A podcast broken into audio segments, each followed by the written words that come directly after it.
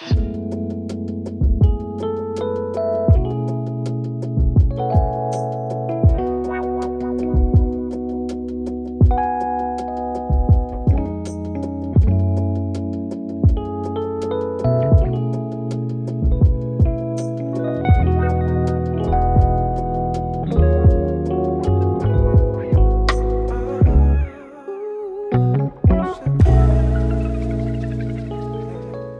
Добрый вечер, дамы и господа. Сегодня очередной, уже одиннадцатый эфир нашей еженедельной передачи «Медач ОНР». Сегодня наша тема – это телемедицина. Она для меня по-особому интересна. Когда в 2017 году они стали активно говорить и продвигать, казалось, что это будет целый клондайк. Об этом говорили все. Говорили, что это золотое дно, что там можно заработать огромные деньги, что это изменит навсегда медицину. Мы, в частности, делали обзор двух телемедицинских приложений. Мы делали при, э, обзор э, Яндекс Здоровья и Док Плюс, который, к сожалению, ныне уже не существует. Мы э, тестировали врачей, которые там работают на основе клинических случаев, написали клинических случаев. Э, мы тестировали врачей, которые там работают на основе реальных клинических случаев, и после этого э, смотрели в целом, и, ну, и, за, и задач, кажется, да, э, и смотрели э, то, как они отвечают и справляются со своими, с этими требованиями. Э, мы в целом наблюдали за всей этой движухой, но вот прошло уже 4 года, и я так и не увидел какого-то бума, который, я не знаю, чем можно сравнить, как какой-то золотой лихорадкой. Об этом столько говорилось в самом начале, но вот 4 года спустя я не вижу, что это как-то радикально все изменило. Потому что евангелисты, визионеры э, телемедицины не говорили об этом, но, по-моему, реальность немножко более, скажем так, э, скромная по результатам. А, в целом, что такое телемедицина? Это оказание услуг консультативных через интернет. Вот, то есть под это был разработан отдельный закон, закон о телемедицине. Есть отдельные приложения, которые это, эти услуги оказывают, но все равно э, там много ограничений. Нельзя, понятное дело, э, лечить аппендицит через телемедицину. То есть Задача телемедицины– это, как мне кажется, в идеале помощь и ну, людям в отдаленных регионах, и помощь врачам, которые э, работают в других местах, чтобы таким образом через сеть собирали консилиум и так далее. Это я еще понимаю.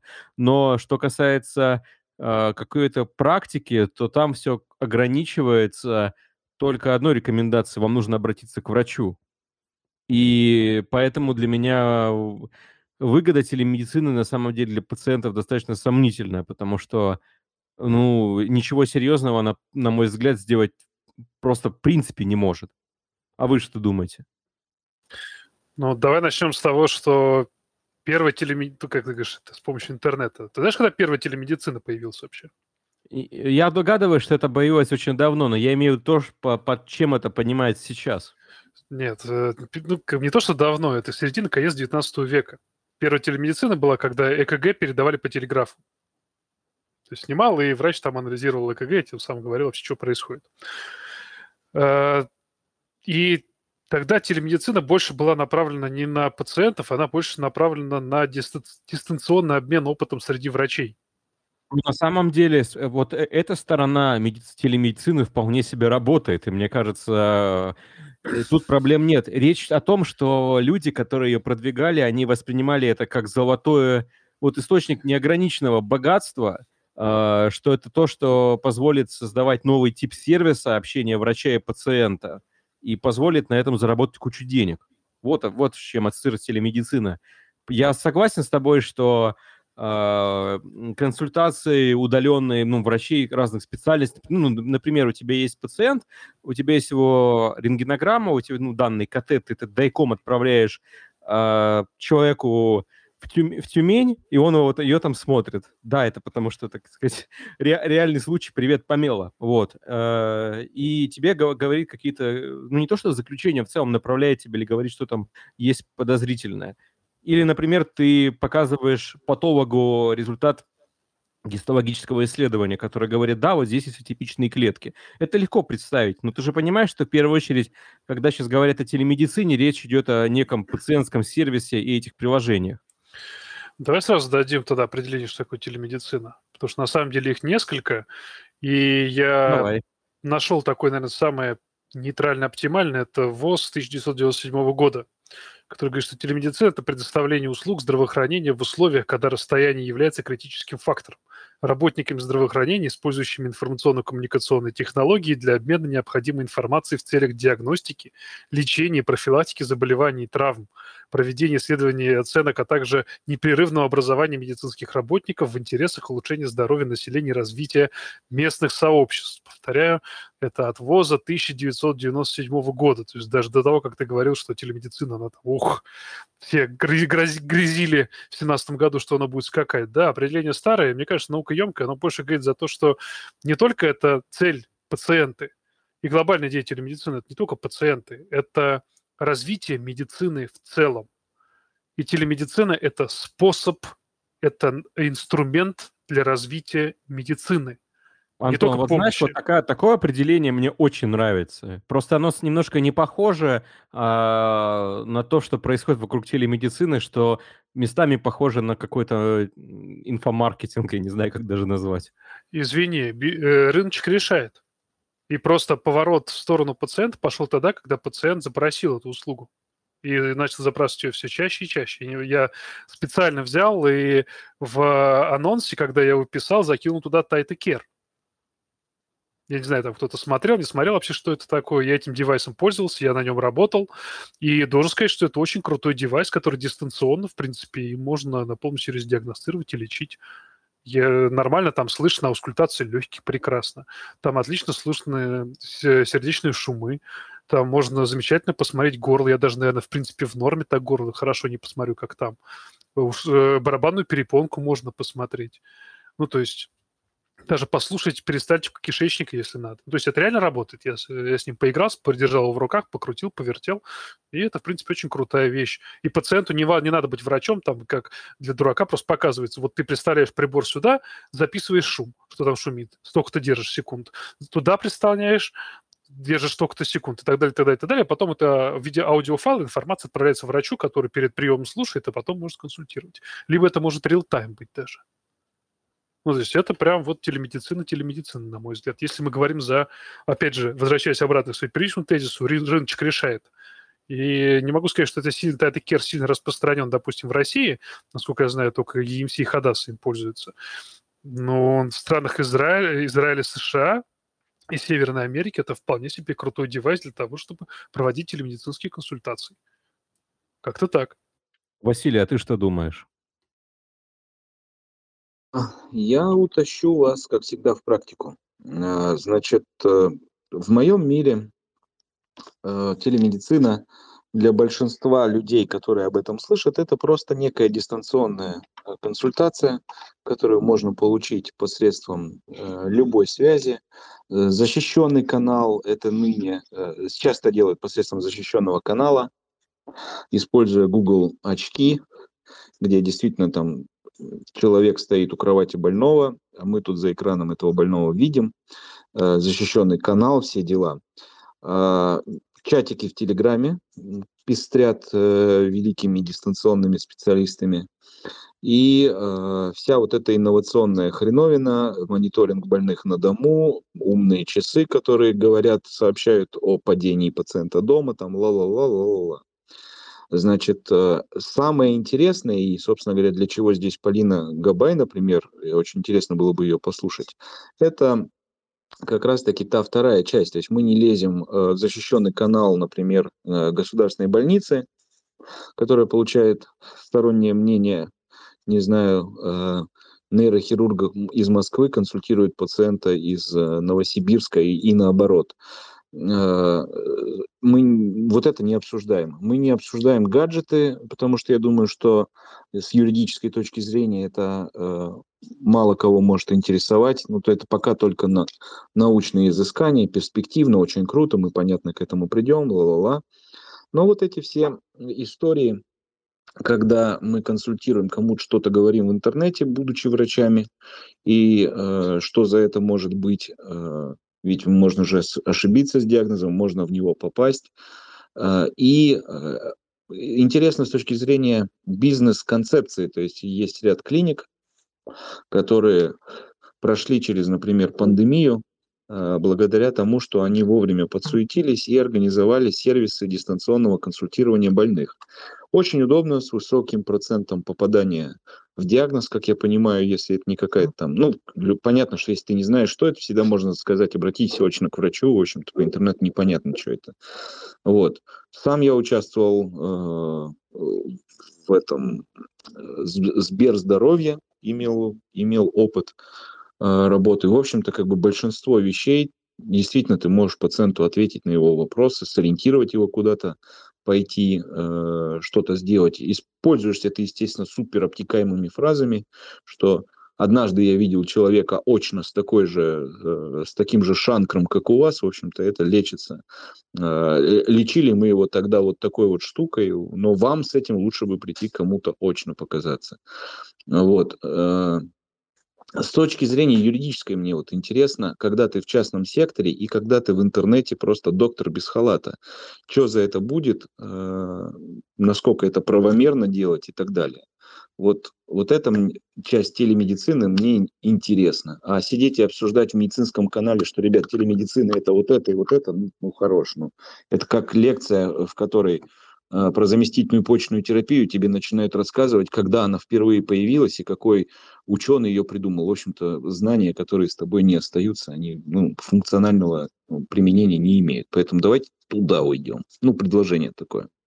Да, согласен. И вообще интересно обсудить, как в целом э, вот за эти годы, четыре года изменилась ситуация в России. Потому что прогнозировали это взрывной рост в этой всей штуке. Но наблюдался ли он? Рост мог бы получиться, если бы у нас с первой консультации можно было бы э, взаимодействовать с больным теле. Да, а так как нужно подписать э, информированное медицинское согласие, которое должно быть подписано артериальной кровью э, из пробитого тобой специальным ножом э, участка на теле пациента, да, ну то есть, а для этого он как бы должен куда-то явиться и что-то подписать. В общем-то, э, идея долго не взлетала, хотя в ней есть очень большой потенциал. Естественно, специалисты в других странах, там Израиль, онкологи Израиля вообще в лед консультируют, там, что надо делать, как надо делать, пришлите нам свою документацию. Э, естественно, медицинские э, документы больных гуляют по e-mail, а, направьте нам свои эпикризы, мы вас рассмотрим, мы вас посмотрим, что-нибудь скажем. А, никто не парится, это свободная среда, а, скажем так, условно, условно потенциально наказуемая. Кто где складирует персональные данные своих больных, кто в Google таблице, кто в Телеграме. В общем, это все такое, да, это же все такое телемедицина. И э, не взлет этой истории, он произошел, как мне кажется, именно из-за вот этой вот первично неправильного шага, что если человек хочет что-то э, получить от доктора э, на, в официальном порядке, ему надо, в общем-то, вперед заиметь некую очную историю. Э, вот, собственно говоря, как вот с этой проблемой э, сегодня выскакивают э, в частной медицине, вот это было бы интересно понять. Ну, ты знаешь, вот я со своей стороны просто смотрю, я тоже участвовал и вот эти вот, ну, смотрю, как в, в Телеграме все это происходит, ну, то есть это от довольно профессионального, на мой взгляд, ведения э, ряда пациентов до какого-то просто дичи. И я это вижу как, вот, э, опять же, я со своей горы смотрю, там пациент с хронической болью. Вот ему нужно, э, это обычно пациенты с целой кучей проблем, которых там за раз ты никак не сможешь их решить. Вот ну, хоть вот ты там два часа его консультируешь, три часа, ты не сможешь решить все его проблемы одномоментно и сделать красивую холистическую дорожную карту его выздоровления. Ну, никак. То есть это надо динамически что-то назначать, оценивать, эффективность, менять дозы и так далее. Это реально долгий путь. Да, в два раза дольше в среднем, чем человек с этой болью живет. Ну, так реально, если честно говорить. И каждый раз, чтобы человек явился к тебе на прием для того, чтобы сидеть это оценивать, наверное, это некорректно. Здесь вот телемедицина за, заходит отлично, потому что скрываются новые нюансы, ты телемедицински можешь, в принципе, их решить. психиатры, психотерапевты. Чем те не люди, которые они словом лечат? Чем те телемедицинская консультация с видеосвязью для оценки мимики, жестикуляции и так далее? То есть э, психоэмоционально-моторного компонента человека, который перед тобой сидит, оценить его статус, обсудить с ним эффективность терапии, скорректировать ее и так далее. То есть потенциал-то есть. То, о чем ты говоришь, э, да, первый прием обязателен, Наверное, да. Но пускай будет это первый прием, а дальше это можно раскрутить довольно-таки серьезно и довольно-таки качественно. Вот я, у меня нет проблем с этим. У меня проблема заключается в том, что твой пациент живет в Туве, и для того, чтобы ты с ним на юридически поговорил, ему надо, блин, приехать и подписать информи информированное э, согласие. Вот это меня напрягает. Все остальное во всей этой истории, мне кажется, супер потенциально полезным и большую часть медицины, по крайней мере, вот вокруг меня, ее можно делать вообще не смотря больных, и иногда это прям э, более эффективно.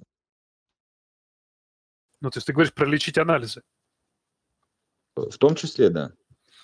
Ну, я даже не знаю, на самом деле. Так, вот для меня по поводу анализов такое себе, потому что лечить цифры, не видя пациента, м- окей, ты видишь определенную там, не знаю, Э, Бро, ну ты, ты, ты утрируешь, ты же понимаешь, да, прекрасно? Я утрирую, что... я, я специально перегибаю Смотри, я, я, я тебе, то есть я нахожусь, например, в профессиональном чатике кардиограммы, да, а, чатик посвящен пленке, понимаешь, да, диагнозы ставятся по пленке.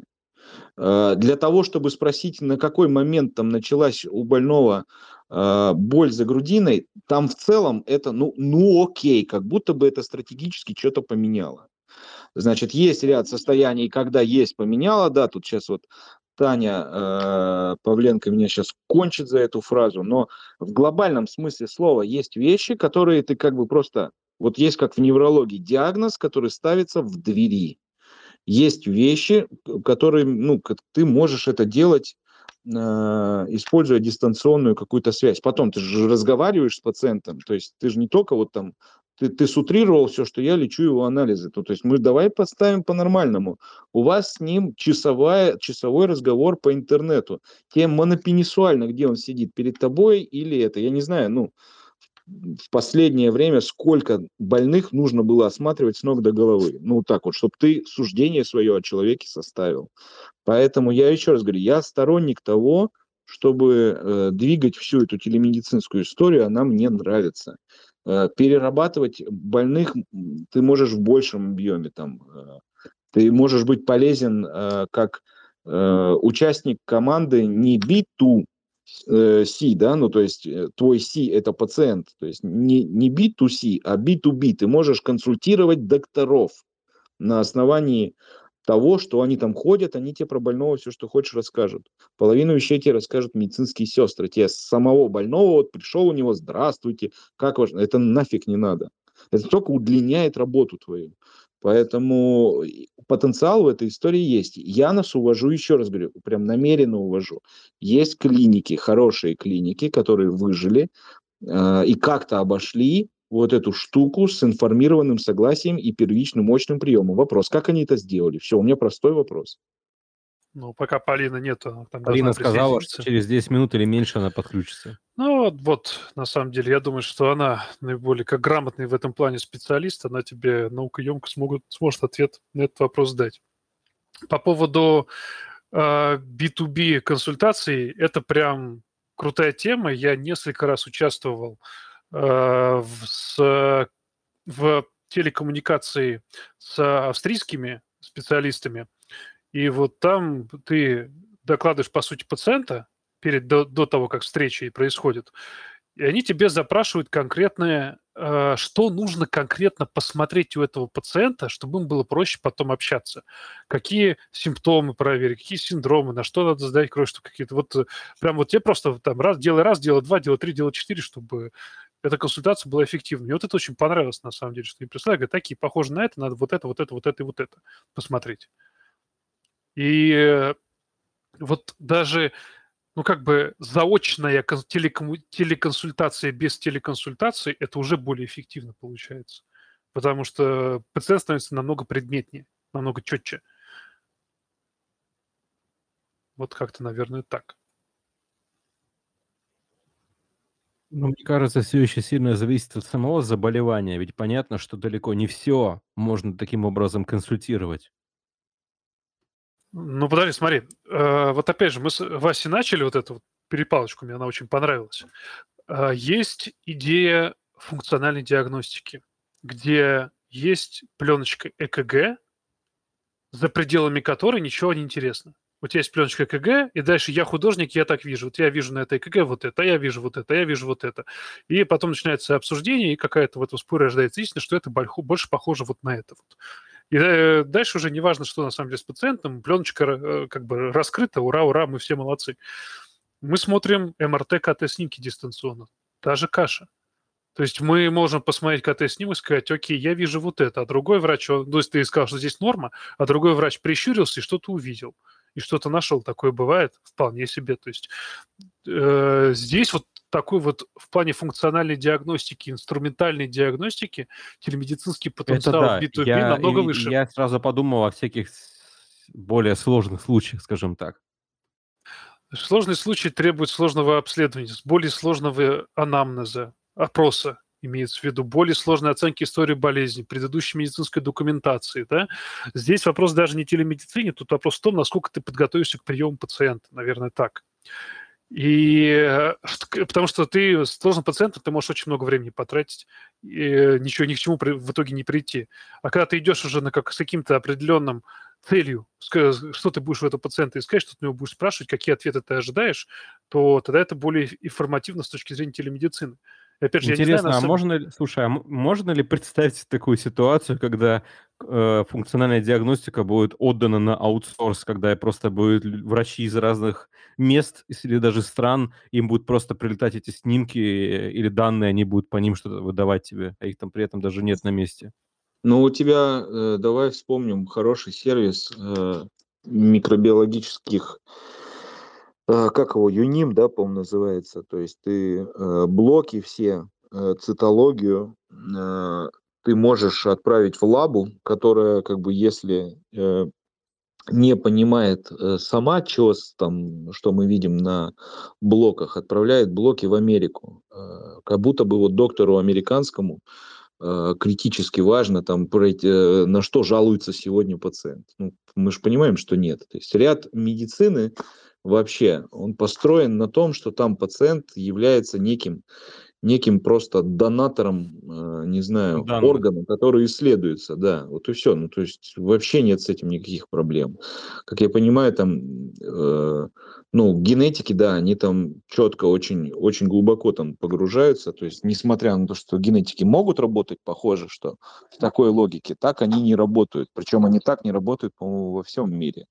А вот там, не знаю, патонатомы, они, да, работают. У него стекло, стеклышко ну, получил. Ну, собственно, с патонатомами я и так уже работал таким образом. Я участвовал и участвую в проектах, где есть патологи из разных точек России, и у нас есть просто вот эти файлы, которые мы смотрим, и все, отсканированные стекла, которые мы открываем в QPAD.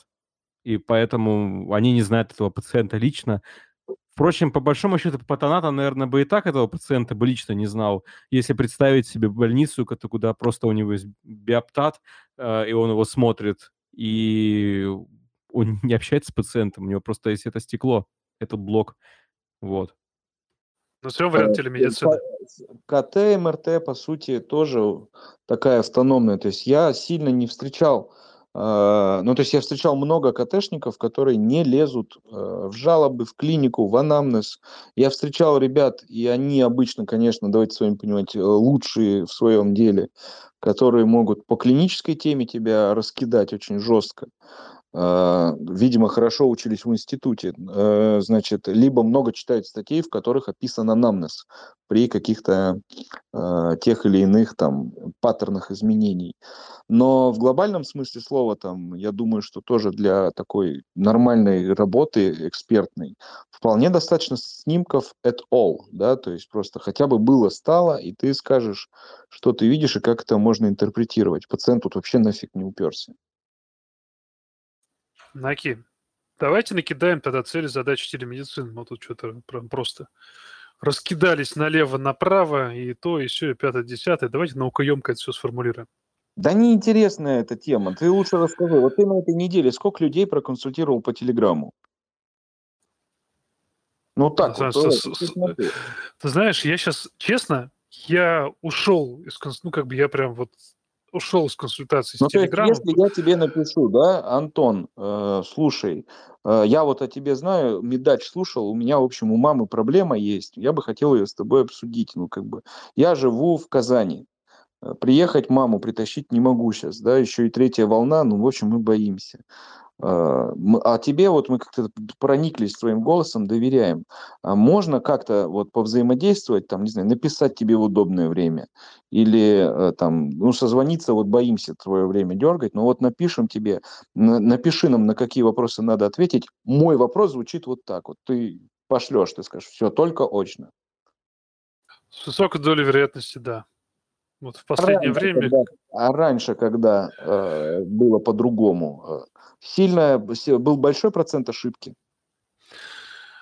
Ты знаешь, я не пытался лечить никогда по Телеграм, потому что я считаю, что это некорректно. И никогда не назначал никакие препараты. У меня просто э, до того, как я погрузился в телемедицинские консультации, я видел ряд случаев, когда это приводило к не очень хорошим последствиям, потому что лечение неэффективно, и все там плохо, не- ну, либо не очень хорошо Можно тогда- заканчивалось. а, а можно вот в конкретику, то есть что ты видел такого, что там получилось неудачно?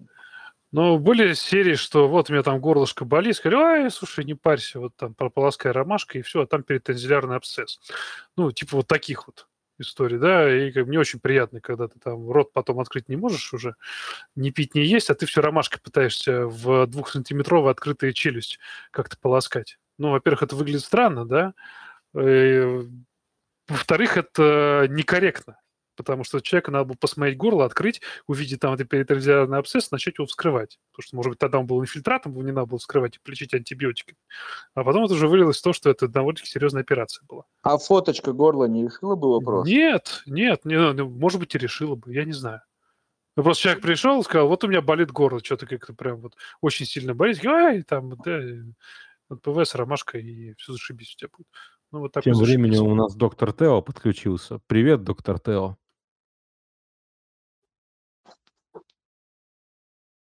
Вот кто про телемедицину должен будет нам рассказать. Привет, привет, ребят, привет. Ну я снова в метро, простите, пожалуйста. Меня Доктор доктор Не Тео, очень, не, не, не важно. В общем, ты выйди на связь, когда у тебя все ок будет в этом плане. Это приятно. Сейчас, Привет. Слышишь? Полина уже Привет. подключится. Кра- крайний вопрос, вот пока доктор Тео еще здесь. Я там тебе снимки отправлял, это все-таки Бенсвангер или нет? Да, братан, это Пинслангер. В общем, ищите сосудистый фактор риска. Это к тому, что как это работает с телемедицинской стороны. У меня вопросов больше нет, ребят. Но это B2B.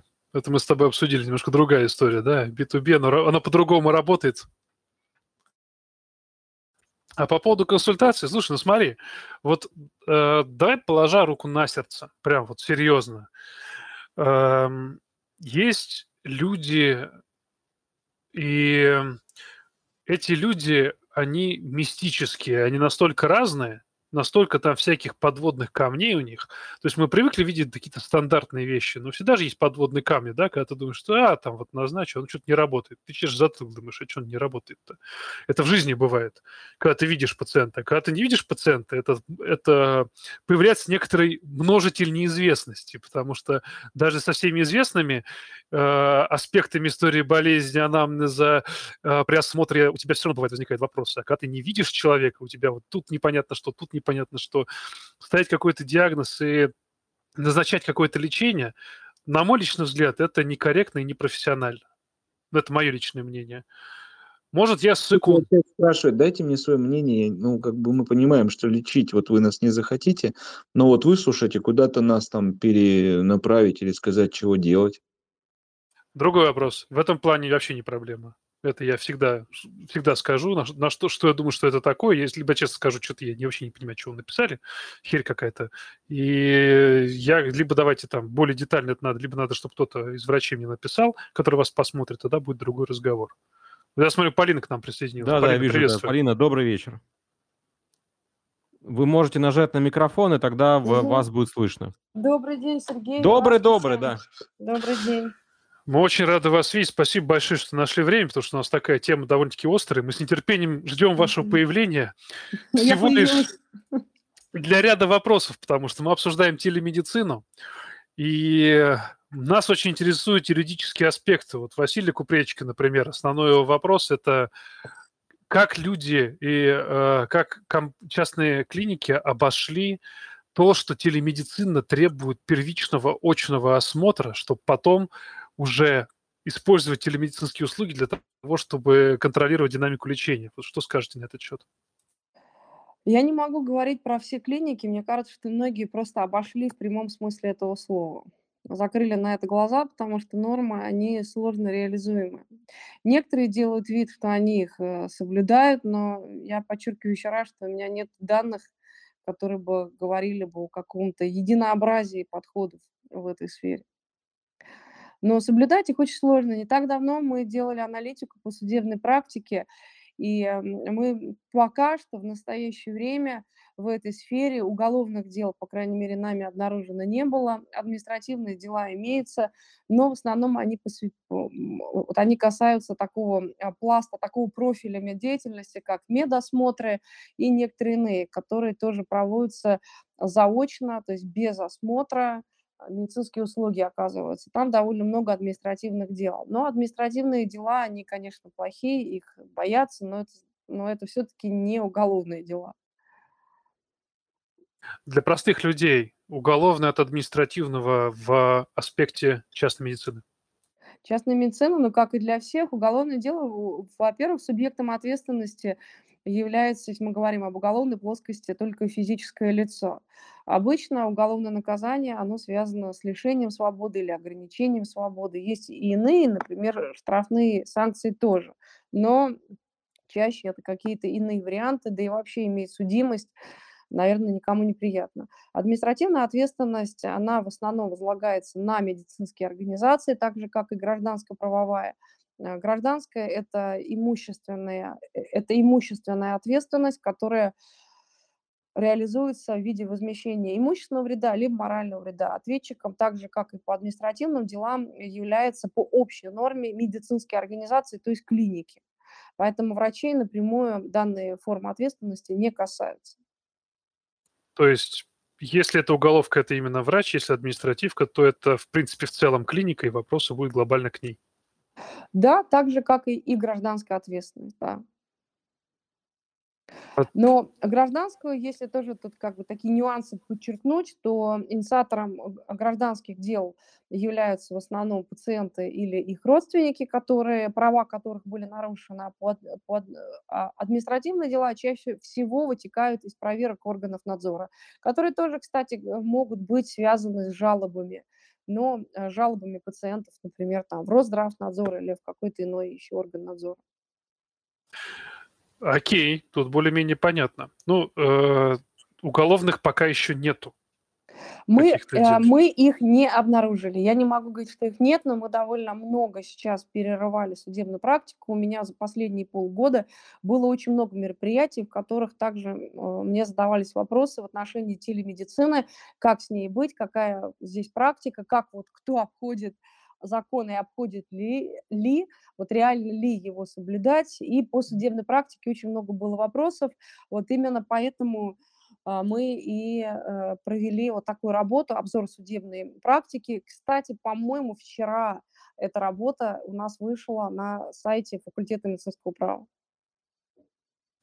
Надо будет обязательно глянуть. Обязательно поделимся. Да. У меня, Полина, у меня следующий вопрос. Где юридические границы помощи? Что точно можно делать в телемедицине, что железобетонно нельзя делать в медицине, в телемедицине? Но я бы разделила бы, наверное, немножко по-другому вопрос. Э, позвольте, наверное, если что относится к телемедицине и что можно вывести за ее рамки, чтобы не было необходимости соблюдать ее жесткие нормы. А, если мы говорим о информационной услуге, именно об информационной, когда пациенту рассказывается о том, как оно в теории может быть, что такое, например, там, значит, э, там, лечение там, рака, например, что такое рак, что он из себя представляет, какие у него там прогнозы, э, варианты лечения обычно, стандартно, вроде как бы это не относится к конкретному пациенту, тогда это можно заводить в плоскость информационной услуги, которая может проводиться уже без учета законодательства о телемедицинских услугах. И так э, действовали много лет, э, и продолжают некоторые сервисы тоже оказывать услуги подобного плана, но здесь надо быть очень аккуратным, потому что вот эта информационная услуга, она нередко переходит на самом деле в конкретную медицинскую консультацию, когда это не в общем и целом про там условный рак, а про э, диагноз и лечение конкретного пациента, и ему назначаются уже определенные лекарства.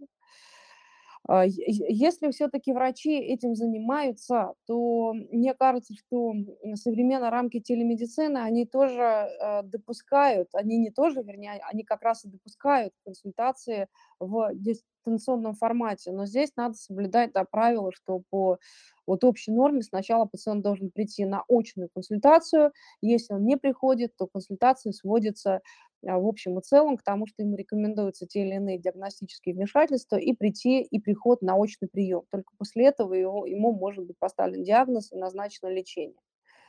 В этом сложность. А, я а, знаю, и, наверное, не только я, мы многие знаем, что в этой сфере довольно много нарушений. Но это вот все до конкретного случая, и основная угроза, э, которая может быть, это если с пациентом что-то по факту происходит ввиду вот таких вот заочных назначений. То есть они приводят к каким-то неблагоприятным результатам, там, а, к примеру, там, к летальному исходу. Тогда эти вещи, безусловно, чреваты. А, хотя и тут надо будет э, доказать гособвинению, доказать причинно-следственную связь, что не, не потому, что пациент э, не пришел а если бы он пришел бы, а услуга бы оказывалась бы законно то диагноз, например, был бы поставлен правильно. Либо эти вещи между собой не взаимосвязаны, потому что причинно-следственная связь должна быть доказана, что именно ввиду того, что был нарушен порядок оказания помощи с использованием телемедицинских консультаций, именно эти нарушения привели к неблагоприятному исходу. Это тоже нужно будет доказывать. Э, но и есть, конечно, риски привлечения к даже уголовной ответственности без каких-либо неблагоприятных последствий. Это часть первая статьи 238 УК РФ от оказания услуг, не отвечающих критериям безопасности. Эта статья имеет формальный состав. Многие, наверное, знают о статье 2, 238. Она такая самая, вот, наверное, ходовая, скажем так, последние годы. И следственные, следственные органы довольно часто пользуются потому что критерии безопасности услуги, они не установлены, и здесь шаг вправо, шаг влево, любое нарушение, оно может быть квалифицировано как оказание, не, оказание небезопасных услуг. Но я а никого если не... Доктор, сейчас, а если доктор э, на добровольной основе в телеграм-чатике какого-нибудь это делает, просто по доброте душевной, он не берет за это деньги, но он консультирует, может ли он за это получить по голове? Это не принципиально. Здесь э, денежные или не денежные отношения, они вторичны в данном случае. Потому что То есть это все равно считается услугой? Э, не расслышала, простите. Это все равно считается услугой, правильно?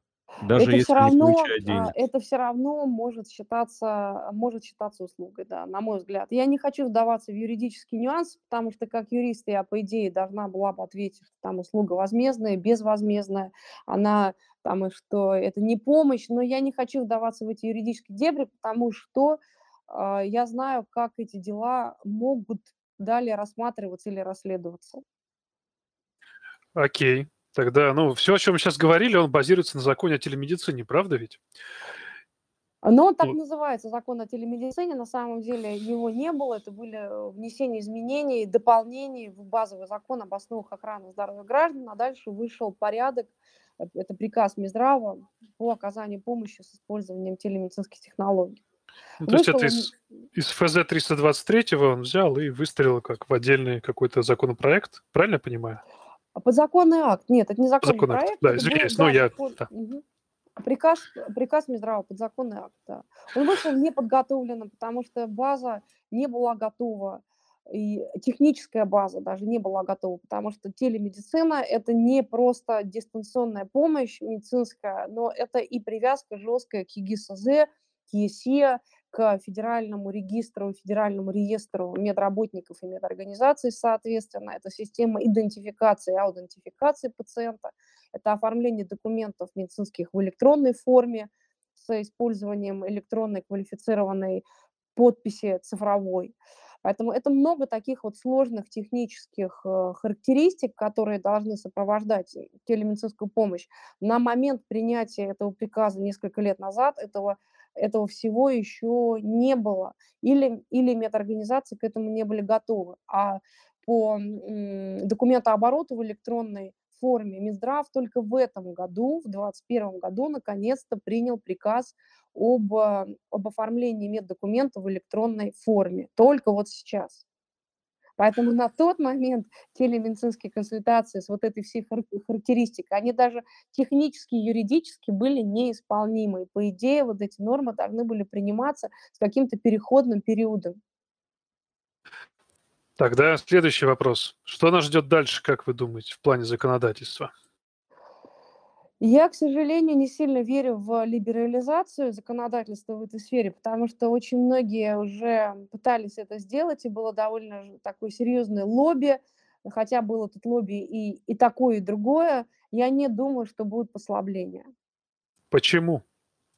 Ну, потому что это никому не нужно. Есть довольно э, серьезное тоже лобби, их же несколько лобби, которые мне кажется, и не только мне, они заинтересованы в том, чтобы телемедицина была такой, какая она есть, со всеми привязками к этим ЕГИСЗ и к реестрам, к регистрам и к РЭМДу. РЭМД – это реестр электронной меддокументации, который тоже связан вплотную с электронными э, всем документооборотом. Это все планомерно Минздравом и иными регуляторными органами делается планомерно, постепенно принимаются новые законы, новые подзаконные акты вводится система справочников. Вот сейчас на сайте, на, на сайте, на субдомене Минздрава а вот НС Минздрава, нормативно-справочная информация.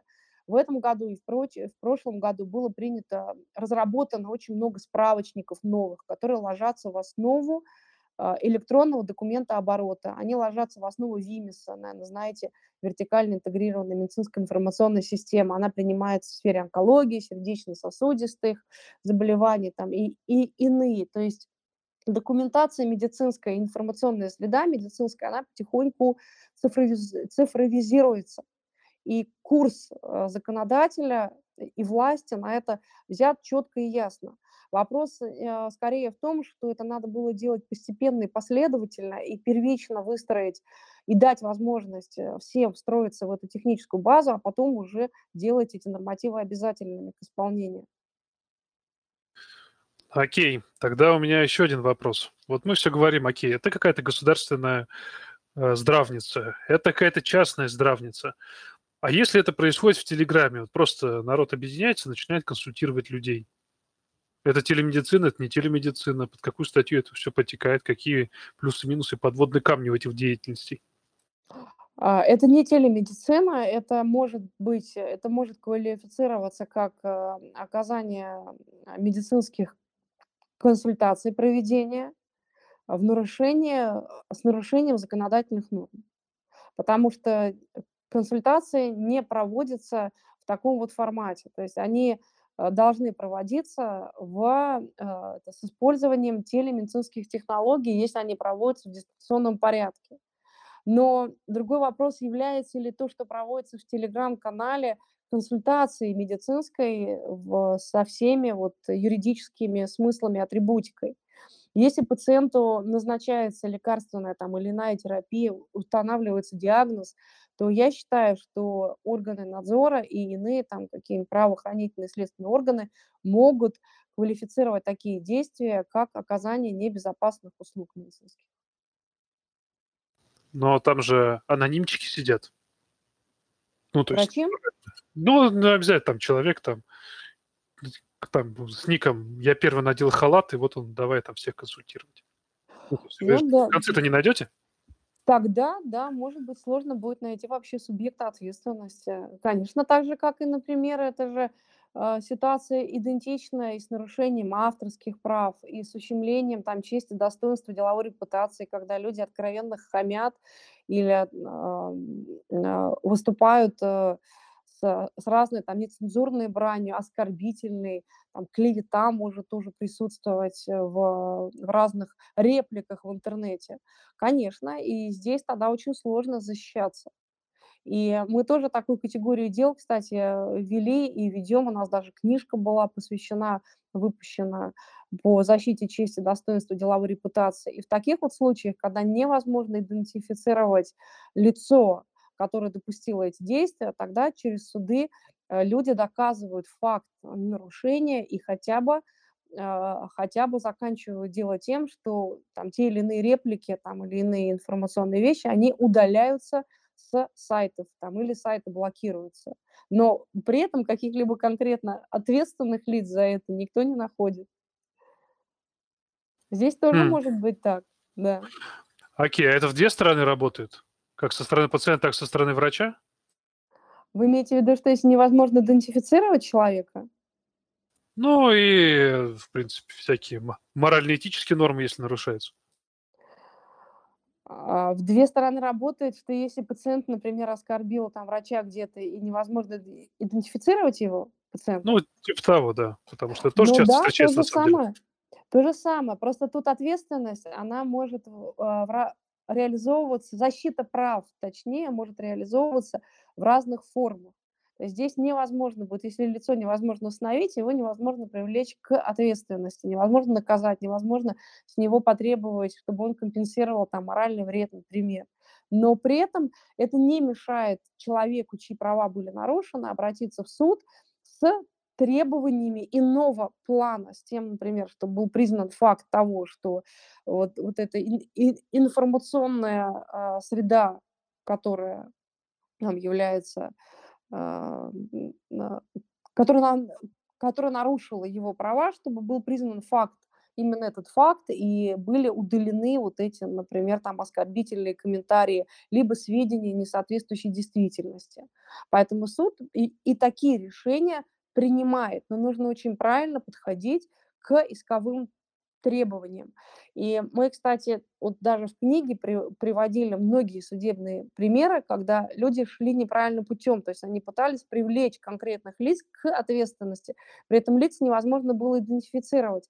И в итоге суд отказывал в удовлетворении исковых требований. При этом на самом деле, может быть, было правильнее человеку просто пойти через э, признание а, признание факта, что его права были нарушены, и через требование э, так удалить эти сведения. Что хотя бы так, да, может быть, человека не наказать, но хотя бы, чтобы эти сведения э, были э, там с сайта, например, удалены. Сейчас немножко странный вопрос будет. Мы же, как врачи, вот я, допустим, я табелируюсь по времени, да, и в этот момент я врач на рабочем месте. Как только я снимаю халат, я уже не врач, я уже гражданин Российской Федерации, правильно ведь? Я бы хотела бы сказать да, но смотря в каком контексте. В контексте телемедицины и консультаций в чатиках.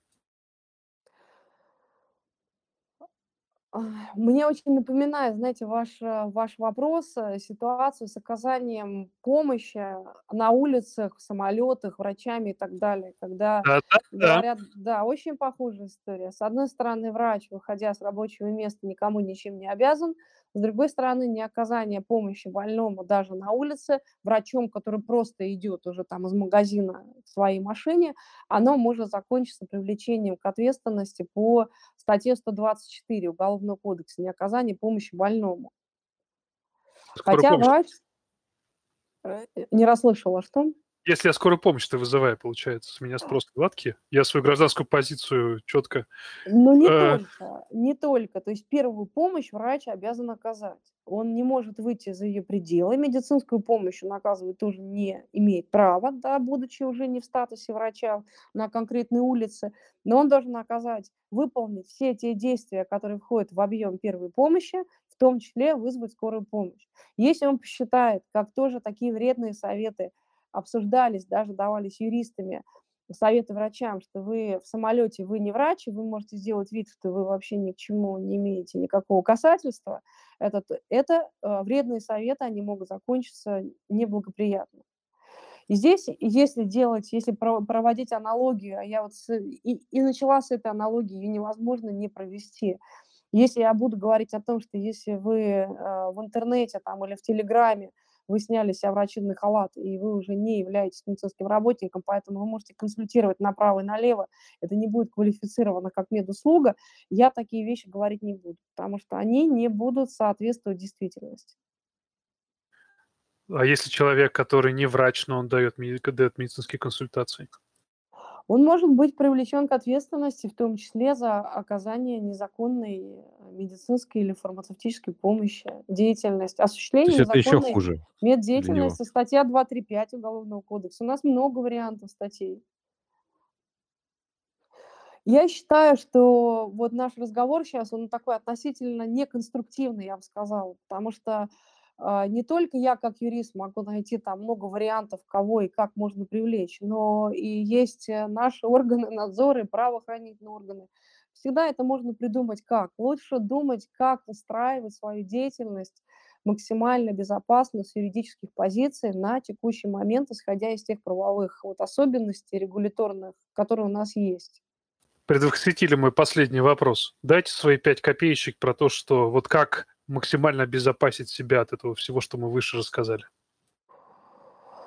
А, но смотря в какой ситуации, если врач хочет в интернете, в Телеграме продолжать э, консультировать именно как врач, я считаю, что это делать довольно опасно в наше время.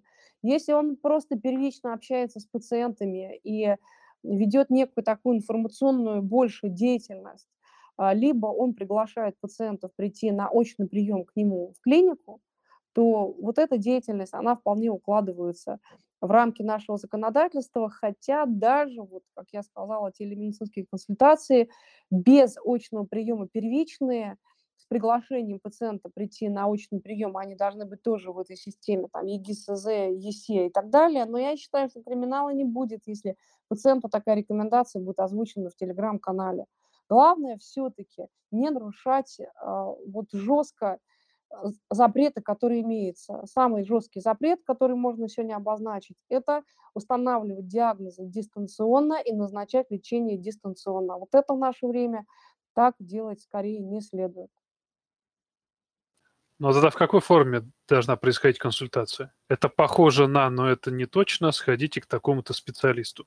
Точка.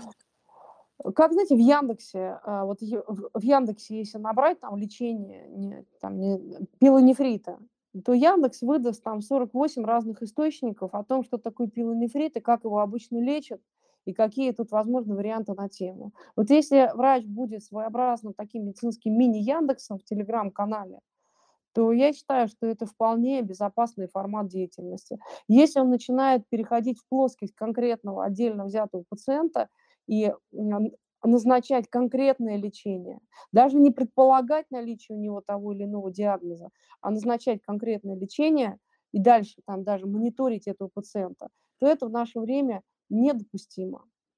Во-первых, где же вопрос еще и законности осуществления медицинской деятельности. Врач сам по себе работать не может, он привязан к конкретной клинике. Либо он должен оформляться как э, ИП, это тоже приравнивается к медорганизации. Спасибо. Василий, Сергей. Коллеги, у нас здесь есть много представителей медицинского бизнеса. Я думаю, что можно сейчас и нужно дать им слово. А, в чат писал Вильгельм Вольман. А, он говорил, что он как раз занимается телемедициной как а, представитель вот, сейчас оператора телемедицинских услуг. Я, и он хотел высказаться. Вот хочется начать с него. Вильгельм, вы можете говорить? Ага, отлично. Добрый вечер. Представьтесь, пожалуйста. Uh, нажмите, пожалуйста. Да, я вижу, там еще Айн Ковак есть. Мы обязательно вам дадим слово. Просто Виллигейм чуть пораньше. Uh, нажмите, пожалуйста, на микрофон, чтобы мы вас слышали. Ага, да, все. Я надеюсь, вы меня слышите. Слышу, а, слышу. Еще раз представлюсь. Да, меня зовут Вильгельм. Я представитель достаточно большого телемед-сервиса В России мы с 2017 года работаем, наверное, чтобы рекламу не давать, не буду говорить название, у нас 400 клиник-партнеров. Я бы хотел рассказать, как на практике это все проходит сейчас там и в Москве, и в регионах. Условно, на данном этапе есть три страны. Первое – это руководители медицинских центров частных. Второе – это врачи. И третье – это такая большая страна законодательства. Как, когда только пришла пандемия, все клиники частные начали думать, как же нам оказывать телемедицинские консультации, начали выбирать для себя телемед-провайдеров, кто-то там выбирал Сберздоровье, он док, нас, там, неважно. Потом пандемия спала, все начали отключаться, потому что думали, ну а зачем нам платить за то, что условно делать бесплатно Zoom, WhatsApp и Skype? А для руководителей медучреждения использование там условно Самаре Zoom, WhatsApp и Skype, оно не несет для, для себя никаких последствий. Они говорят, это бесплатно, это удобно, есть обмен меддокументации, все, мы не будем никому платить никаких денег. Это процентов 60-70 по нашим исследованиям клиник, это и Москва, и регионы. С другой стороны, есть врачи, с которыми там каждый день общаемся, и они говорят, вот я хочу все не отдохнуть, провести время с семьей, а у меня 20 чатов в WhatsApp. У меня есть пациентка беременная, она поменяла аватарку, у нее все медданные куда-то исчезли, пропали, я не могу постоянно быть с телефоном, мне неудобно. Дайте нормальную платформу, где будет предоплатная система – где будет авторизация через EC и ГСЗ, где, которая будет аттестована в стек, где я буду чувствовать себя безопасно. Это говорят врачи. И с третьей стороны есть законодательство, которое уже, собственно, 965 приказ от 9 января 2018 года не меняется. Все говорят, что в этом году будут какие-то подвижки, непонятно, будут они или нет. Э, законодательство такое, что врач первичный прием не может ставить диагноз, не может проводить никаких манипуляций вообще. Все будет сводиться только к тому, что будет условно заскриптованный ответ, которым пользуется Яндекс Здоровье для первички. При такой картине рекомендовано в таком возрасте выпить такие-то лекарства, которые он тоже врач не может называть. И, собственно, есть такие три стороны, они не могут между собой никак помириться. И вот на данный момент какое положение дел мы имеем. Ну, у нас есть там, там 30 секунд, еще расскажу несколько кейсов. И после пандемии, условно, сейчас в плеяде клиник доказательной медицины, это и Москва, и регионы, есть супер ведущие врачи. У нас есть кейс с гематологом, одним из в Москве. Он за декабрь провел 220 консультаций удаленных. То есть там консультация идет полчаса, стоимость достаточно приличная. Все нравится, все удобно, все работает. Есть и такое. И с другой стороны, клиника в каком-то отдаленном регионе, где все отправляется на Яндекс, на Яндекс.Диск, где оплата идет на карту Сбербанка, и врач ни, ничто, никакой ответственности за это несет. Поэтому мы, все участники рынка, ждем изменений законодательства, ждем пояснений и ждем больше отдачи от владельцев медцентров, чтобы они понимали, что нужно давать нормальную платформу, и то, что это обеспечит безопасность.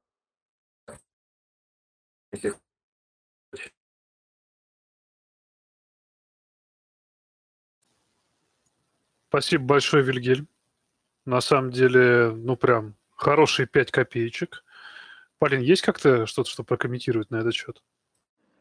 Да нет, мне кажется, мы же в унисон, в общем-то, и целом говорим все. Нет, мне я не нашла каких-то противоречий с тем, что было мною сказано ранее. А, э, простите, пожалуйста, я тут выпадал э, по рабочему моменту. А был ли освещен вопрос, как э, регламентируется проведение телемедицинской консультации, если э, пациент очно не подписал информированное медицинское согласие? Мы тут, да, обсудили этот момент, сказать, что ну, как большинство клиник просто мимо обходит этот вопрос и все.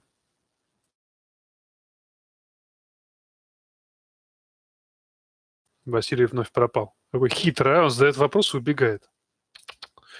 Э, давайте онкологу дадим Да, сказать пару слов.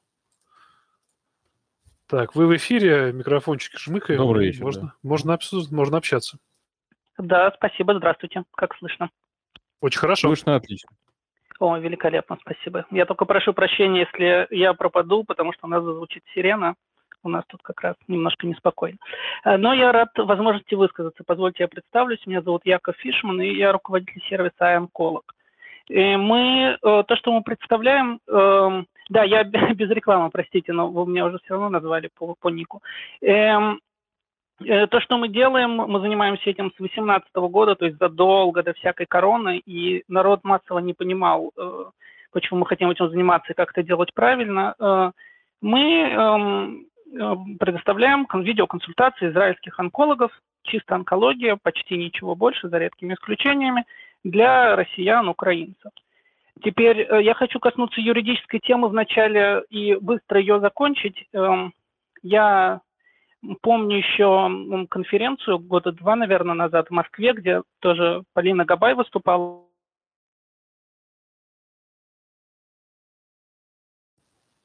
Вот так вот. Заинтриговал. Вас больше не слышно. Прошу прощения, меня почему-то отключилось. Э, заинтриговал. Эм, то, что было тогда сказано, и то, что я услышал сейчас от Полины Габай, что пункт первый, юридически, в принципе, все требования просто невыполнимы. Чисто юридически, технически, если сказано, если есть закон, под которого нет подзаконного акта, или как был пример очень хороший на той конференции – что э, там выступил айтишник, он поднял руку и сказал, скажите, я правильно понимаю, что по требованиям это требует э, установки VPN со стороны пациента? Сухие требования закона требуют установить VPN со стороны пациента. И кто-то из юристов, который сидел там, сказал, да, это так. Э, это технически возможно? Нет, это не всегда технически возможно. Спасибо. То есть э, юри... ну, технически невозможно выполнить правила. Это то, что я услышал сейчас от Полины Габай, и то, что я слышал тогда. И пункт второй, который я услышал нее сейчас. Но при этом надо постараться максимально соблюдать, чтобы не прилетело.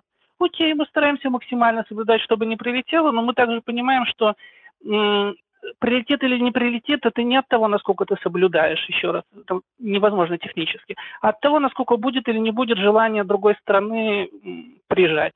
Э, мы стараемся делать э, все вежливо и красиво, чтобы такое желание не возникло, но мы понимаем, что это зависит не от нас. К нашему счастью, мы юридически находимся в другой юрисдикции, в Израиле, и эм, э, поэтому волнуемся меньше. Но это, несомненно, мешает нашим потенциальным партнерам в России, на Украине, у которых тоже ситуация не очень, эм, с нами содействовать. Еще тогда, когда мы начинали в 2018 году, мы обратились в очень много э, клиник, медицинских центров по России, по регионам в основном, не в Москве. И там были замечательные понимающие люди, и финансовые условия их тоже очень интересовали, но они э, боялись. И с тех пор ситуация поменялась, но не принципиально. Это то, что касается юридической стороны вопроса, потому что ей сегодня много всего было посвящено. Э, но мне хотелось бы также сказать по, по медицинской точке как бы, стороне вопроса. Я не врач, я сразу хочу это сказать. Эм, и эм, тут просто было вот вы, несколько человек, особенно Василий Купрейчик, он очень активно все это атаковал с, с точки зрения, что а, м, как бы, а, а мясо где? То есть это вообще возможно сделать или невозможно? Ну вот есть эта тайта, которая м, можно засунуть в рот, засунуть в ухо, и вроде оно даже неплохо показывает. Ну, и, ну и что? Как бы? Э, ну, мне кажется, ну и все, собственно. Я, я, я, я не понял, в чем проблема как бы до, до сих пор. У нас вот мы три года этим занимаемся. Онкология, э, есть врач, мы заранее передаем ему все снимки, э, прошу прощения, снимки мы ему не передаем, мы э, получаем все заключения, мы составляем анамнез на три страницы на английском языке, мы присылаем врачу, мы говорим, доктор, вот анамнез, доктор тыкает пальцем, говорит, как же он хочет, чтобы я ему сделал, эм, эм, назначил эм, лечение, если у него последнее КТ два месяца назад, может опухоль там спрогрессировала. Мы говорим, спасибо, доктор, больше нет, он говорит, ну хотелось бы, конечно, сделать вот такой генетический тест. Мы говорим, окей, а без него можно? Можно конечно. Здравствуйте, пациент. Пожалуйста, переделайте КТ. Скажите, у вас есть деньги на этот генетический тест ценой в 5000 долларов? Нет, у меня нет таких денег. Ну хорошо, но КТ переделайте. Переделал. Здравствуйте, доктор. Вот новое заключение по КТ. Генетический тест не, недоступен по финансовым показаниям. Окей, хорошо, я готов его принять. И происходит консультация. Я не понимаю, тот факт, что он его не может пощупать или там пропальпировать его живот, я не, то есть я не врач, еще раз скажите мне, где здесь подвох, но я не вижу особой проблемы в ведении э, онкологического пациента таким образом. После этого, конечно, очень важный момент, что когда консультация завершается, мы остаемся с пациентом, то есть потому что он, когда получает заключение, мы переводим его на русский язык, он его получает, и он такой в шоке, потому что то, что он услышал на консультации, и то, что он увидел в заключении, очень часто у него не совпадает. Но он пациент, он человек, он не врач, он, он думал совсем другое. И мы остаемся на связи, мы ему объясняем, и мы с врачом на связи, тоже доктор, вот он в шоке, скажите, вот вы действительно там написали, вы вообще что имели в виду? Я имел в виду то-то и то-то. Пациент идет в, в аптеку, опа, а там нету, то есть, ну, ему нужно купить за свой счет, я не знаю, Веролимус, например, да, он идет такой, здесь афинитор, мы такие, все в порядке, афинитор это и есть Веролимус. То есть есть такая вот необходимость как бы завершить, да, но в принципе, я еще раз, я, я не вижу особого подвоха в телемедицине как в услуге. Вот, вот, вот то, что я хотел сказать.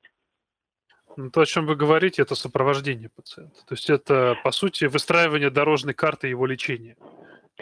Это то, что мы в идеале хотели бы сделать, потому что эм, и это, я бы даже сказал, проблема здесь не в дальнейшем сопровождении, а в предварительной эм, именно дорожная карта. Но дорожная карта обычно ведет к консультации. Да? То есть консультация – это же апогей всего. То есть консультация у него должно быть э, нормальное патологическое заключение, у него должна быть нормальная визуализация сделана. Да? То есть э, дорожная карта, она до нас, а не после нас.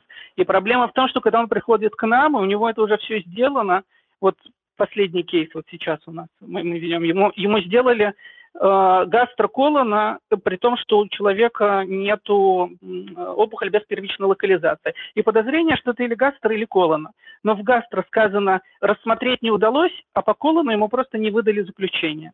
Просто не выдали. И мы просто как бы, ну и что можно сказать? Ну, мы сказали, идите переделайте, как бы, но да, мы, мы бы очень хотели выстроить дорожную карту. Три года мы над этим работаем, чтобы Э, как бы можно было что-то такое сделать. Но если сегодня пациент из Уфы, завтра он из э, Биробиджана, а послезавтра он из Одессы, то это несколько проблематично.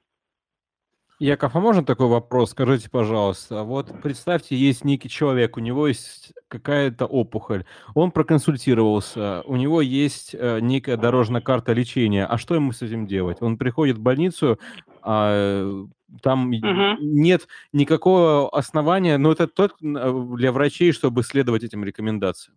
Они угу. могут это... и сказать, что нет. Согласен. Это вопрос номер один, который нам задают. Здесь есть две, две стороны вопроса.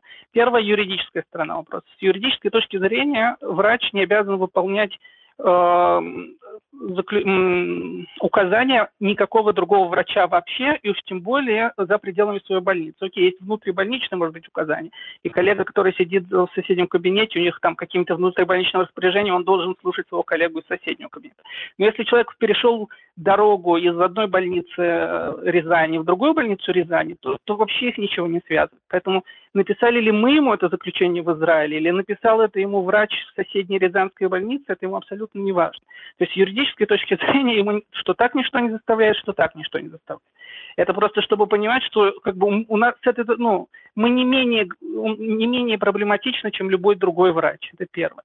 Теперь с практической точки зрения, с чего бы на самом деле, вот, когда врач увидит, что какой-то израильтянин, какой-то как бы левый чувак с его точки зрения, который к тому же еще не видел пациента, почему он вообще должен его слушать?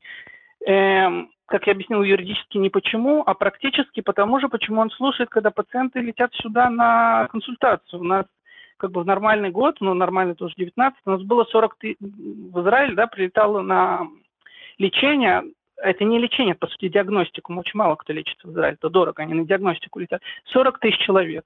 В Германию летело, если я правильно помню, что там 30 тысяч. В остальные страны еще там несколько десятков тысяч. Они же все возвращались назад, никто здесь не оставался. Все, кто да, живые, возвращались назад. И все там как-то лечились. Ничего не поменялось. Тот факт, что он не приехал сюда, не потратился 700 долларов на самолет, 1000 долларов на проживание, 500 долларов на питание, чтобы увидеть наконец этого врача, сказать спасибо и вернуться назад – ничего не поменялось. Что так он возвращался с этой бумажкой, что теперь он с бумажкой, так он физически никуда не полетел. Ему нужны все те же э, модели убеждения своего врача, что были бы нужны, если бы он прилетел сюда. Э, как они по факту справляются? Обычно люди, которые раньше действительно как бы то, что выделяет людей, которые сюда прилетали, от тех, которые делают это онлайн, это не то, что они прилетали – Не факт визуального контакта, а факт наличия некоторых денег.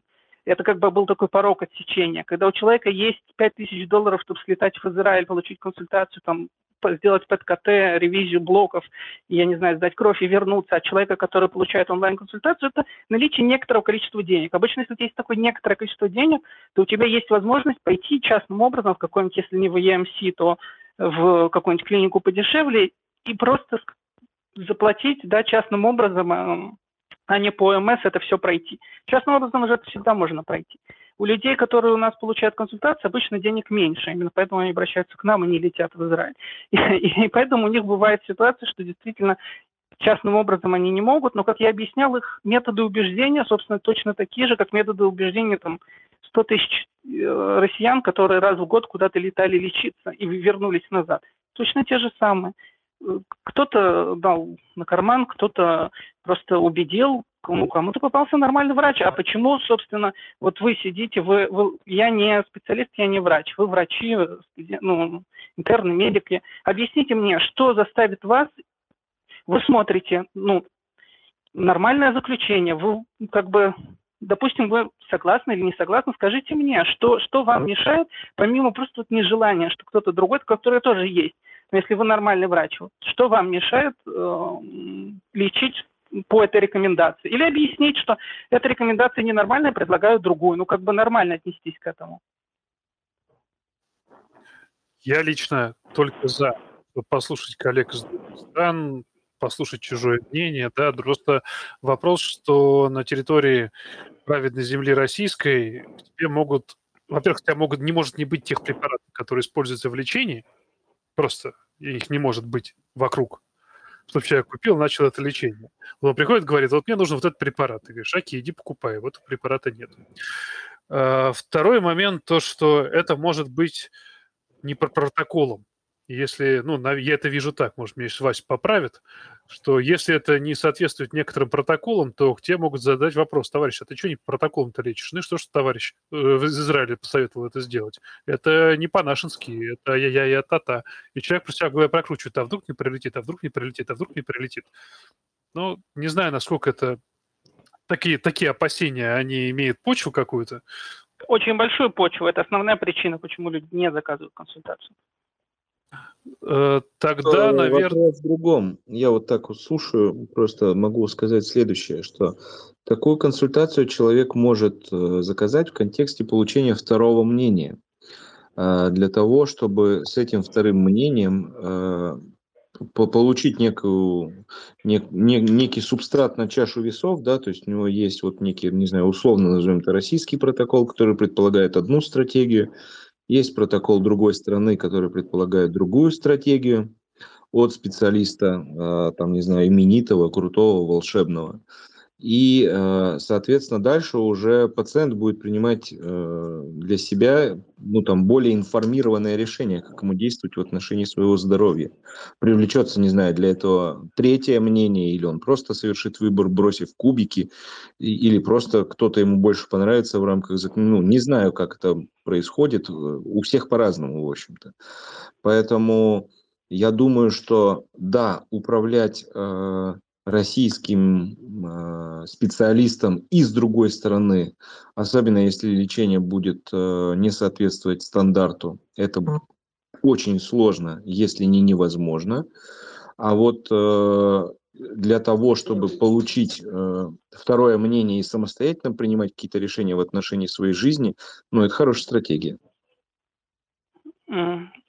Хорошо. А какой вот, Василий, вы тут как главный критик всего и вся, какой вы видите э, проблему, в принципе, не юридическую, а настоящую проблему э, медицинскую в том, чтобы э, было вот такое предоставлено второе мнение по телемедицине с другой стороны и так далее? А у меня вообще нет никаких с этим проблем. Я как раз-таки э, выступаю за то, чтобы телемедицина была более доступна. Вы, наверное, неправильно меня поняли. Э, я вообще не, то есть пациент, э, пока не признана его недееспособность, он вправе делать со своей жизнью, что, что ему вообще вздумается, и консультироваться там, где он хочет. Поэтому я всецело поддерживаю все его эти желания пациента, потому что я считаю, что это правильно с этической точки зрения, даже если мне, например, не нравится то, как устроена, не знаю, медицинская помощь, вот он решит проконсультироваться, не знаю, в Зимбабве. Ну, вот это мое мнение, что оно мне не нравится. Пациент, если мне вопрос не задал, нравится мне это или нет, э, в общем-то, как бы моего мнения он не спрашивает. Поэтому волен делать, что хочет. Я пример про Зимбабве не очень понятен. А если он решит проконсультироваться в США онлайн, то это вас не смутит? Мне все равно, где он решит проконсультироваться. То есть, еще раз говорю, я не выступаю в роли критика. Если пациент решил проконсультироваться где угодно, пусть консультируется где угодно. Понятно. Спасибо. Интересно. Э, если у меня есть еще 30 секунд, я только хотел два, два, два момента отметить, которые поднимали. Просто это такая мелочь, даже не, по сути. Но интересно. Тут кто-то сказал насчет того, что телемедицина, я прошу прощения, не, не, не обратил внимания, кто, что телемедицина с 19 века появилась в 19 веке. Так это не совсем так. Она, у нас была статья просто, э, она появилась, если я не ошибаюсь, сейчас в 14 веке. И очень активно были врачи, которые консультировали сотни человек в год письмами э, и на этом делали свою карьеру. Было даже во Франции две э, школы э, телемедицины, одна в парижская, другая в Монпелье, если я не ошибаюсь, я уже не, не очень хорошо помню. И, в общем, все это было очень серьезно и, и, и продержалось очень долго. Это первое. Второе, по поводу более замечания по сути вопроса, по поводу пересмотра снимков и патологии, да, что да и патологоанатом-то никогда толком не видел пациента, так зачем ему как бы видеть э, сами блоки под микроскоп, ну, срезы, а почему нельзя это э, цифровать? Э, это интересный вопрос. Э, у нас просто есть в Израиле очень известный патолог, который начинал делать, разрабатывать когда-то в Бостоне вот эти вот, вот эту телепатологию. И он сейчас главный как бы человек, который отказывается этим заниматься. Мы ему говорили просто, профессор, давайте вот у нас это самое, снимки. Он говорит, нет, я просто не знал, что он этим занимался. Я говорю, профессор, как бы смотрите, все очень хорошо, высокое разрешение, все нормально. Он говорит, послушайте, я это разрабатывал, я этим, я, я, я знаю плюсы и минусы, я этим заниматься не буду. К сожалению, нам не удалось у него так выведать, в чем его критика, как бы по сути, потому что другие врачи этим занимаются. Но меня смущает, как бы, когда человек, который в этом разбирается, говорит, что, да, говорит, что он не хочет этим заниматься. Я понимаю, что есть еще вещи в телемедицине в целом и в отдельных как бы ее направлениях в частности, где что-то невозможно, и, и мы что-то явно упускаем, даже если мы не понимаем, что мы упускаем. Но это не причина этим не заниматься. Это просто такой интересный пример, который я хотел привести, потому что он со мной уже года два, и, и я всегда о нем помню, он мне постоянно мешает. Но вот такая история. Я на это могу сказать только следующее.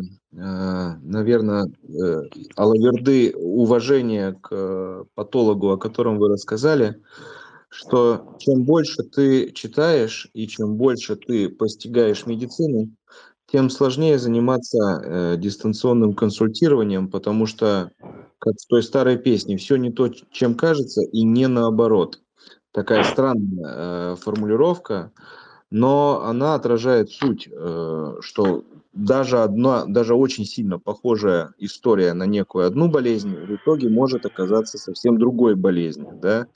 Когда мы консультируем, когда мы пользуемся телемедициной, мы всегда действуем в рамках э, бритвы Окома, то есть наверняка наиболее вероятный диагноз э, наиболее вероятно будет иметь место. Э, и забываем про вторую часть э, медицинской практики, медицинского философского воззрения, это изречение Хикума, который сказал, что у пациента может быть столько болезней, сколько, черт возьми, объясняет его состояние.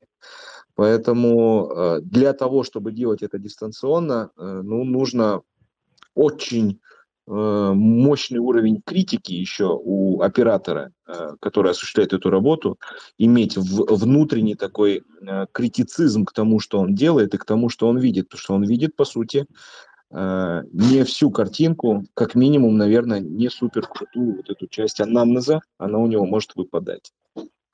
Да, но именно поэтому мы тратим просто ту его кучу времени на анамнез и собираем анализы крови, начиная от первых и прочее, прочее, потому что э, это то, что действительно теряется при телемедицине. Э, пример э, такой не, не из нашей истории, действительно не из нашей, поэтому я о нем знаю. К нам обратились за повторной консультацией, когда э, на бланке был отмечен, это был э, немелкоклеточный рак легкого с EGFR-мутацией в 20-м экзоне.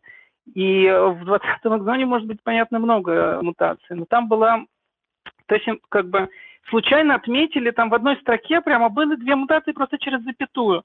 И э, врач решил, что, решил, что это приобретенная мутация Т790М, которая получается, когда начинаешь лечить э, препаратами первого уровня, так она очень часто выскакивает, и надо переходить на симертинип. И, э, а на самом деле имелось в виду, что там другая мутация. Но галочка стояла в этой строке, и врач никак не мог знать, что имеется в виду.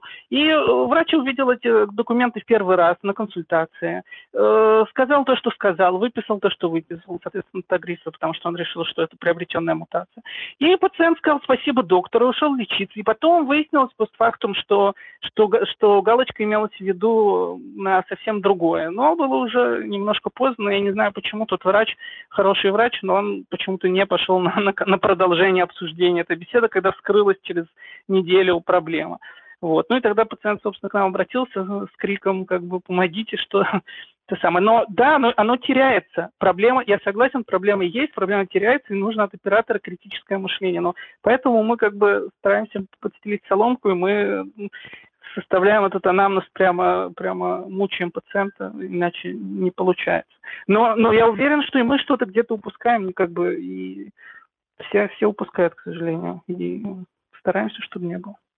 Яков, спасибо большое. Я думаю, что мы должны пригласить следующих спикеров, потому что у нас все-таки ограниченное спасибо. время. Конечно, спасибо, спасибо громадное за время. Вам огромное спасибо. А я вижу, Владимир Самойло хочет э, высказаться, я добавлю его. Угу. Добрый вечер, э, Владимир. Я дал вам право говорить. У вас есть возможность. Нажмите, пожалуйста, на микрофон. Да, здравствуйте, коллеги. Добрый-добрый вечер. Я довольно, дав... угу. Дав... довольно давно в телемедицине, еще в восьмом году работал в одном крупном медицинском учреждении, в... относящемся к Московской области.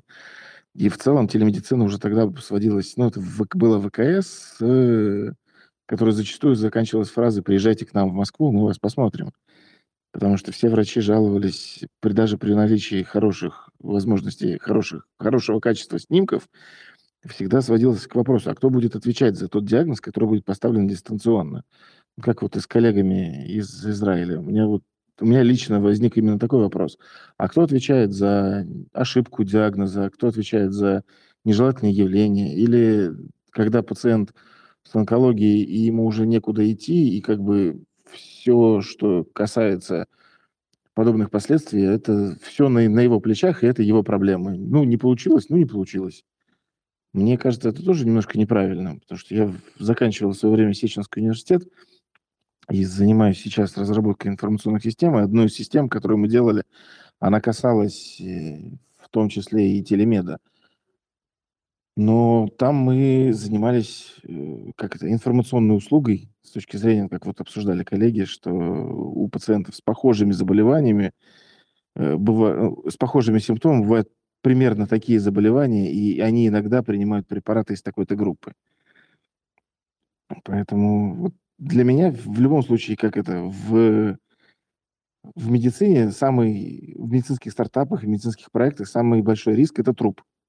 И в данной ситуации кто за него отвечать будет? Вот я всегда ставлю перед собой такой вопрос.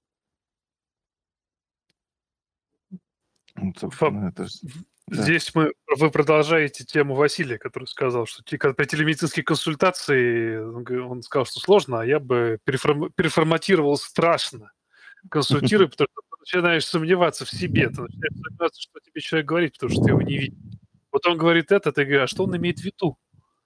говоря или писать, написав вот это вот. То есть это у тебя на один его ответ сразу автоматически рождается 10 вопросов. Ты понимаешь, что, что даже один вопрос ты задашь, и там еще десяток вопросов из этого одного ответ на этот вопрос возникнет. И э, если на очной консультации ты можешь быстренько это все как бы раз, раз, раз, два, три, четыре, пять, ответить на этот вопрос, сказать, окей, давайте я вас посмотрю, посмотрел, и сразу все понял. В телемедицине это нереально. Как яркий пример – боль в животе живот без осмотра Нельзя сказать вообще, что там, никогда. Пока ты его не пощупаешь, не потрогаешь. Я это всегда говорил, говорю и буду говорить. Любой человек, который по телемедицине обращается и говорит, то, что вот вы там врач, что там, живот болит, я говорю, нет, все сразу. Вот вообще без разговоров, даже разговаривать не о чем, надо идти и смотреть, щупать этот живот. Ну, в любом случае, телемедицина отрубает довольно большую часть информации, которую врач получает по невербальному каналу, а не только там по фотографиям. И я вот насчет патолога, я вот подумал, почему человек может отказываться от э, работы со снимками, просто потому что, э, когда ты смотришь реальный препарат, там, ну, есть разные моменты с тем, как препарат принял окраску, как, ну, как, как, какой он, кроме всего прочего, как он выглядит, э, а не только его фотографии. Потому что даже если в высоком разрешении, все равно возможны артефакты сжатия и, ну, опять же, здесь вопрос, а кто отвечает за вот это вот принятое решение? Врач. Более...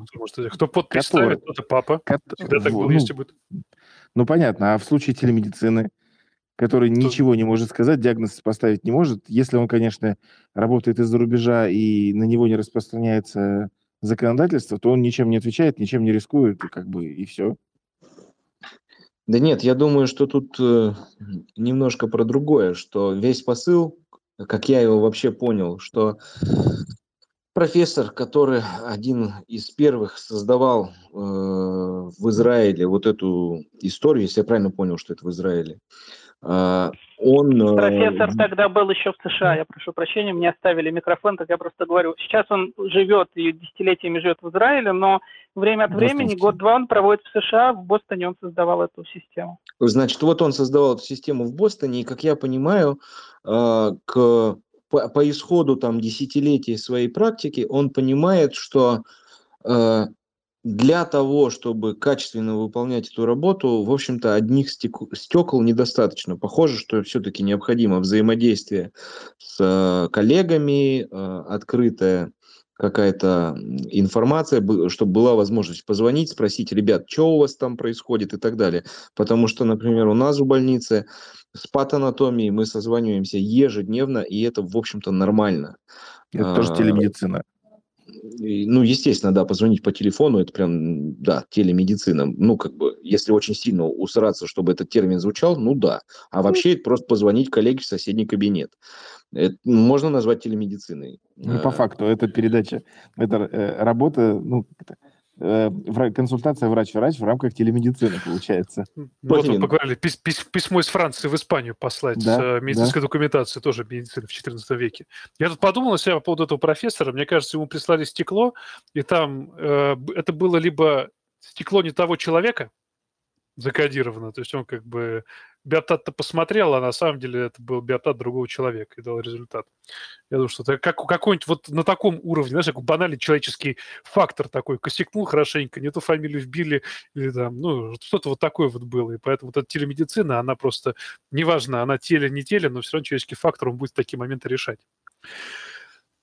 Это я, я, за то, я за то, чтобы это было, э, при, причина крылась в другом, и профессор просто осознал важность э, вот этого междисциплинарного ла-ла-ла. Да, да, да, конечно. Да, да. Посмотришь, я тебе там снимки отправил. Конечно, обязательно гляну. Там человек тот, обязательно проверь. А, э, доктор Илонаков э, хочет сказать несколько слов. Э, доктор, вам слово хотел прокомментировать интереснейшую тему и в конце адресовать некоторые вопросы Полине Габай. Я думаю, ответственности в нашей работе не меньше, когда мы и лично смотрим пациента. Ну, вот я оцениваю, я работал в государственной клинике крупной и э, достаточно много времени занимался телемедицинскими консультациями в режиме врач-врач. Это один способ работы. Второй способ – это общение непосредственно с пациентом. Закон 965 э, это допускает с выполнением определенных правил. И третий способ, который можно использовать э, ну, в России, это дальнейшее дистанционное наблюдение после того, как ты установил диагноз. Это все допускаемо. Так вот, у Полины я хотел уточнить, мы же можем делать это все легально, правильно, не пользуясь э, в общем, официально от, от клиники, либо от ИП, какие могут быть подводные камни этой деятельности, если, например, АТП, или их нет, если мы выполняем все положения. И непонятный нюанс работы. В этом приказе описана некая информационная система, написано несколько предложений, но не написано какая-то конкретная, есть ли к ней какие-то конкретные технические требования. Опять же, возвращаюсь, можем ли мы тот же буквально Telegram, ВКонтакте или WhatsApp использовать э, как в качестве информационной системы? Спасибо.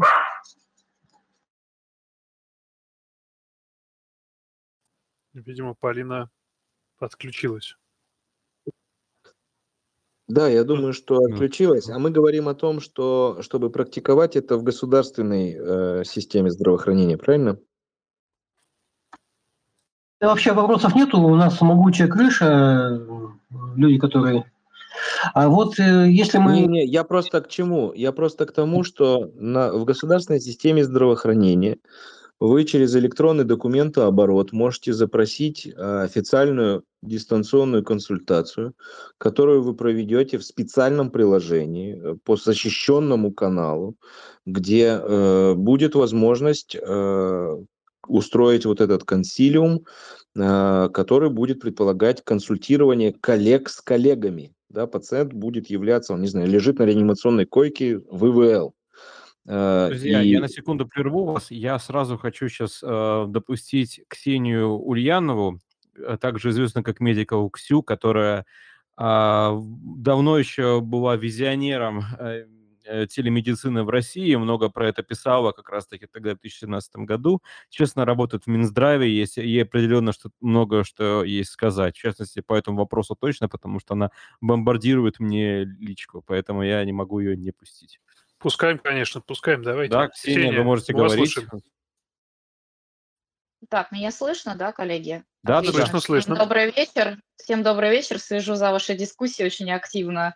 И, в общем, нравится то, что у вас есть свое мнение. Но с позиции Минздрава я немного скажу вообще, что э, есть еще такое направление телемедицины, как э, удаленный мониторинг пациентов. Вот, в частности, последний спикер э, об этом упомянул. То есть сейчас активно развивается это направление, оно действительно более, так сказать, э, менее рискованное, так как у человека уже есть поставленный диагноз, да, и врач может с ним э, при помощи оборудования специального наблюдать за пациентами. Это раз. А, что было сделано по телемедицине в 2020 году? Вообще, как бы, я смотрю, вы здесь обсуждаете э, все какие есть проблемы, да. Но если мы сейчас представим, что телемедицинские консультации, постановка диагноз будет разрешена, вы понимаете, что может начаться абсолютно, так сказать, волна этих телеконсультаций, э, которые приведут к определенным последствиям.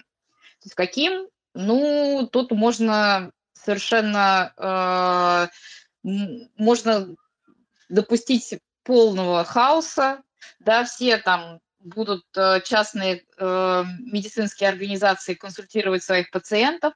Как это э, отразится на здоровье пациентов, мы не знаем. Ну, предположим, что некоторые врачи будут ставить диагноз точно, без осмотра, некоторые не очень. Кто за это будет отвечать? Ну, это вопрос риторический. Это, это раз. Как, как, как GTA, когда чит ты всем жителям выдаешь оружие. Да, то есть это э, государство, оно уберегает своих граждан. И надо понимать, что телемедицина, если мы раз, э, разрешим консультации в Телеграме, в WhatsApp и назовем это телемедициной, то есть это может закончиться очень плачевно. Да? Поэтому существуют определенные правила, что такое телемедицина. Это авторизация через э, госуслуги, да, там у врача, у врач должен работать э, через э, э, медицинскую информационную систему, у него должна быть электронная цифровая подпись, должны быть определенные каналы ну, связи, да, то есть тут есть определенные правовые и, правовые и технологические рамки. То есть так государство защищает своих граждан. Это раз. Ну, я уже говорила, что в 2020 году был сделан большой рывок в части развития телемедицины, это консультации пациентов с ковид. Они осуществлялись через госуслуги в нескольких регионах. Это Калужская, Э, Белгородская область и Московская область. То есть э, пациенты с установленным диагнозом, они, естественно, находились на карантине у себя дома, и те, кто лечился дома с коронавирусом, они консультировались и сейчас еще продолжают консультироваться с врачами в телемедицинских центрах, а, которые были специально созданы для консультации э, ну, пациентов с ковидом. А, этот пилот пилотный проект, он показал очень хорошую динамику, и сейчас, скорее всего, ведутся обсуждения для того, чтобы его как-то масштабировать в дальнейшем. Да, это раз. А второе, то, что я хотела сказать, буквально сегодня в первом а, Государственная Дума утвердила в первом чтении семь проектов для функционирования в режиме цифровой песочницы. Э, и один из них э, – это телемедицинские Это как Гарри Смот, что ли, значит цифровая песочница? А цифровая песочница – это такой правовой режим, а, в котором допускается некие послабления в законодательстве для некоторых технологий. В частности, а, МТС-компания, она будет заниматься телемедициной. Возможно, для нее будет послабление, да, возможно. Я еще пока не знаю. Новость была вот буквально сегодняшним днем в ТАССе промелькнуло, а, возможно, в каком-то регионе будет как-то какие-то послабления. Мы пока не знаем конкретики, но а, таким образом а, вот маленькими шагами мы прокладываем себе путь в вполне себе определенное будущее, да. Если покажет, например, некоторые послабления, ну, действительно это оправдает себя, да, постановка диагноза или там, ну, о ней сейчас речи не идет, другие, возможно, какие-то будут а, решения а, в этой части, то, как бы, кто знает, возможно, скоро будет масштабирование, потому что наш президент он поставил определенную задачу развития телемедицины. Вот что я хочу сказать. Поэтому сейчас очень большая работа ведется в этой части. И в части уже давно запущены консультации врач-врач, они ведутся в регионах. И э, консультации больных с коронавирусом, они сейчас ведутся и довольно-таки успешно, особенно вот с теми, ну, с людьми, у которых действительно э, легкая форма, зачем естественно, ходить куда-то в поликлинику или врача приглашать на дом, если можно так онлайн проконсультироваться. В общем-то, ну и, естественно, это ведение пациентов с хроническими заболеваниями. Это одно из больших тоже очень значимых направлений и одно из самых полезных.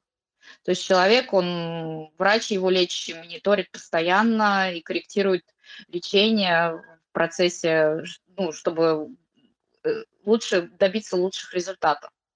Вот такие дела. Могу скинуть вам ссылку, где написано про правовые режимы и цифровые песочницы. И что будет делать э, наш э, ну, МТС, компания. Да, мы части. прикрепим это к записи. Окей. Вы скиньте а... прямо в чат к нам э, угу. медач, который дискас. Э, я думаю, что дальше мы аккуратненько это все прикрепим, да, еще поизучаем, потому что тема интересная. Ксения, спасибо да. огромное что... Да, я побежала. А, спасибо вам большое. На самом деле очень здорово, что у нас вот такая разносторонняя абсолютно сегодня компания. И Израиль, и Минздрав, и все вообще. Так что спасибо большое так, за то, что а, включились. Ревма... Да, да. Ревматолог Илонаков, а, скажите, пожалуйста, можете тогда еще раз озвучить ваш вопрос или в целом ответ, который сказала Ксения, может быть, немножко окольным путем, но все-таки ответила на ваш вопрос? Просто здесь... Все успокоило. Она уже ушла, жалко, не прихватил.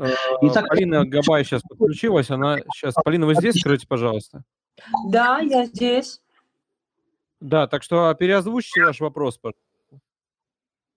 Значит, э, мы все собрались, интересуемся этой темой, конечно, по двум причинам. Первое – это жажда заработка. Вторая – это желание создать дополнительные удобства для пациентов, которые оказались к нам лояльными, и мы хотим изыскивать возможность с ними продолжать дальнейшую связь в том числе уже коммуницируя дистанционно. Так вот, в приказе 965 прописаны некие информационные системы, и я так до сих пор не понял. Это либо какие-то определенные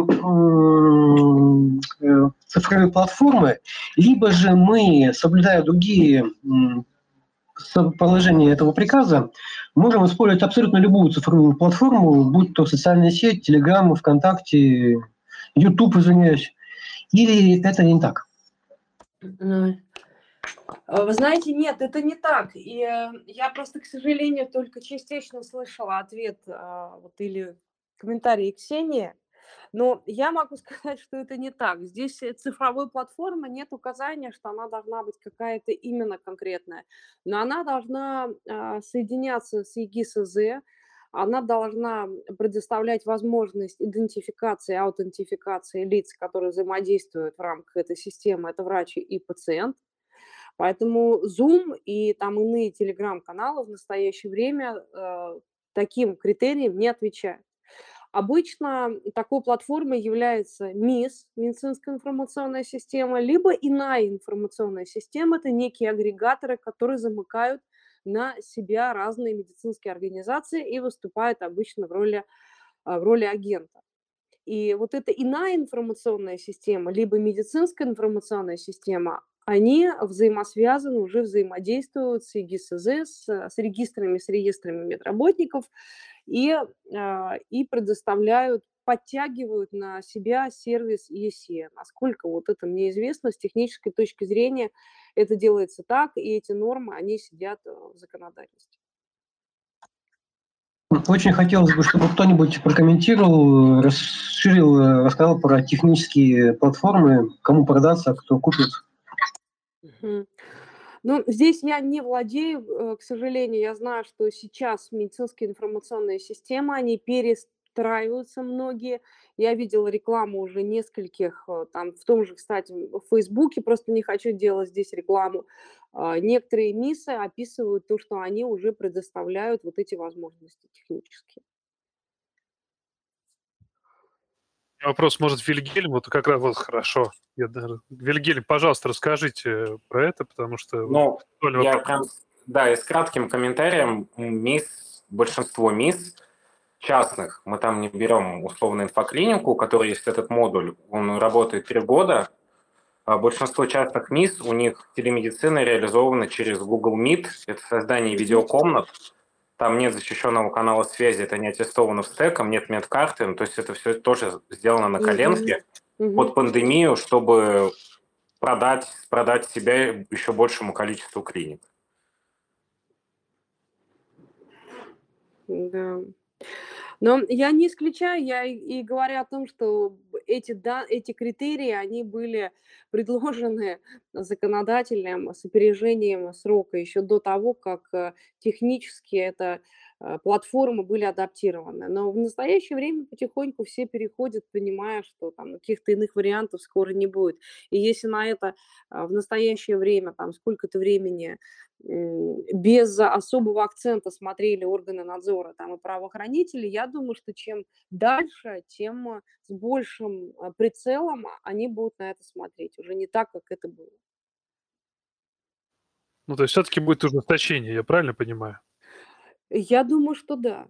Я думаю, что да вопрос, как сейчас действовать врачам. То есть нам сразу лучше сейчас зарегистрироваться и сразу начать работать, чтобы потом адаптироваться уже под изменения, или лучше подождать э, ужесточения, уже ориентироваться на ужесточение вот этих... Э, Нет, я ужесточение имею в виду не норм, а подходов к их оценке. Нормы, они и сейчас, их база, она вполне известна.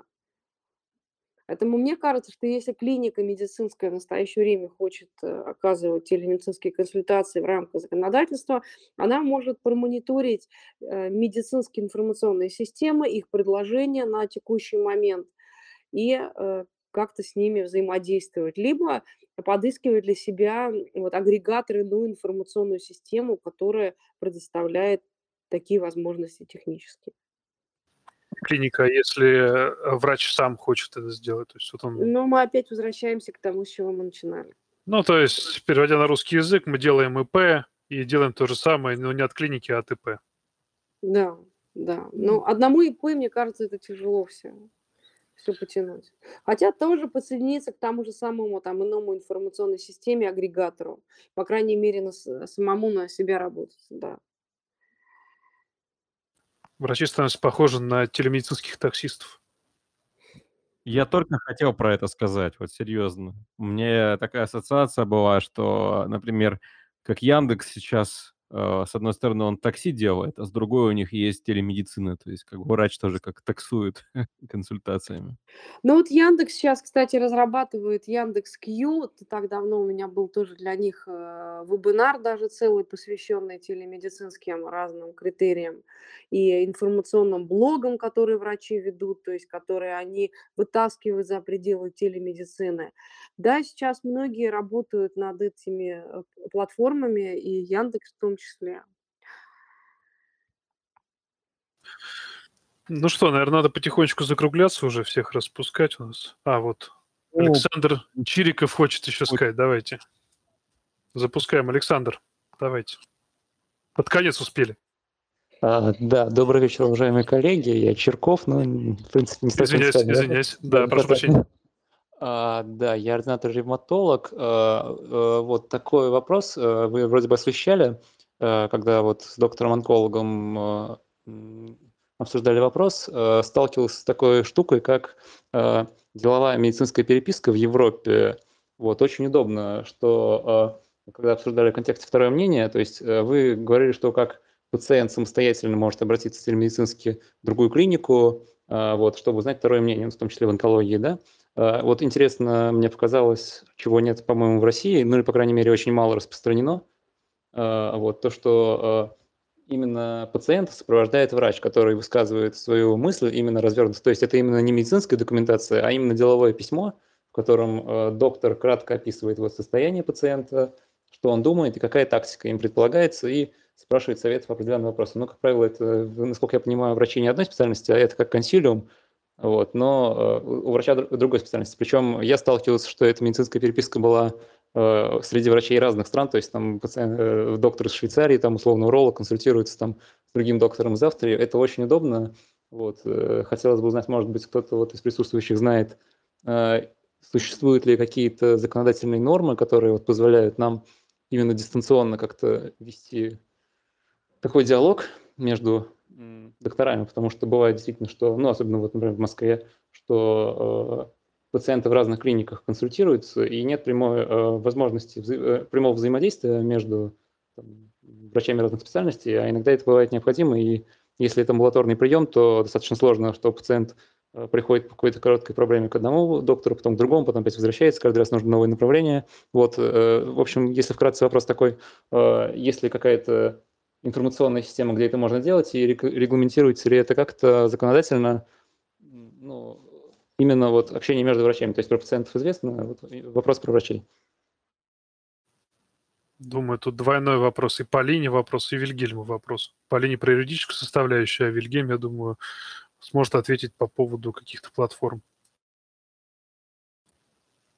Полина, сможете проконсультировать? Или э, тут, не тут? Полина? Полины нету. Почему есть? А есть, есть, Полина. Есть. Ура! Э, вот этот вопрос, который был задан насчет юридической составляющей обсуждения пациента амбулаторно между разными специалистами в России именно, не аналог европейской переписки между врачами в России. Имеется ли такое юридическая база под это вообще? Под э, взаимодействие врач-врач? Ну, конечно, есть. Телемедицина, она по закону и представлена в двух вариантах. Это врач-пациент или врач-врач. Да, возможно, вполне. Какая юридическая база? То есть какие подводные камни в этом? Как это правильно организовать? Но здесь э, то же самое, такие же критерии с регистрацией в, в ЕГИСЗ, с идентификацией и с оформлением документов в электронной форме. То есть если это консилиум, либо эта консультация запрашивается в отложенном режиме, смотря какая, что и как. Но если консилиум врачей, например, то каждый врач должен иметь электронную цифровую квалифицированную подпись. И протокол консилиума должен подписываться всеми, соответственно, членами консилиума с использованием ЭЦП. Ничего нового. Ну, то есть это должна быть одна информационная система, правильно? Вот если мы говорим про государственную систему, сейчас же все э, в основном э, в EMIAS, насколько я понимаю, ну, по крайней мере, в Москве работают. Есть ли там такая система? То есть можем ли мы, например, в EMIAS э, создать консилиум с докторами из разных клиник? Я не могу подсказать, потому что я система EMIAS, но я знаю, что она себя представляет, но, но деталей я таких не знаю. Я знаю, что EMIAS в прошлом году, потому что ко мне тоже долетали эти отголоски и даже вопросы, а, были связаны с телемедициной. Но насколько я знаю, телемедицина в смысле более широком для целевой аудитории пациентов, она так и не была в ЕМИАС доделана. Может быть, уже что-то поменялось, но вот не так давно было именно так. По взаимодействию врач-врач, как оно там происходит, ну, может быть, там все сделано корректно, я не знаю. Вильгельм, вам слово.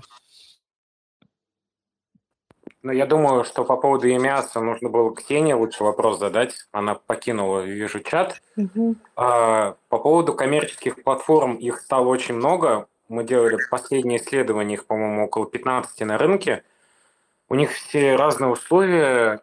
Ни одна из них не работает с врачами, как самозанятыми, как с физлицами. Это ИП, либо ООО, как частный медицинский центр – и там есть возможность консилиума практически во всех, и у нас, ну, в том числе тоже есть. Это достаточно несложно сделать технологично. Правильно, значит, хотя бы какие-то базовые вещи соблюдаются. Конечно, врачи сами по себе не могут э, работать в этой системе без привязки к конкретной клинике.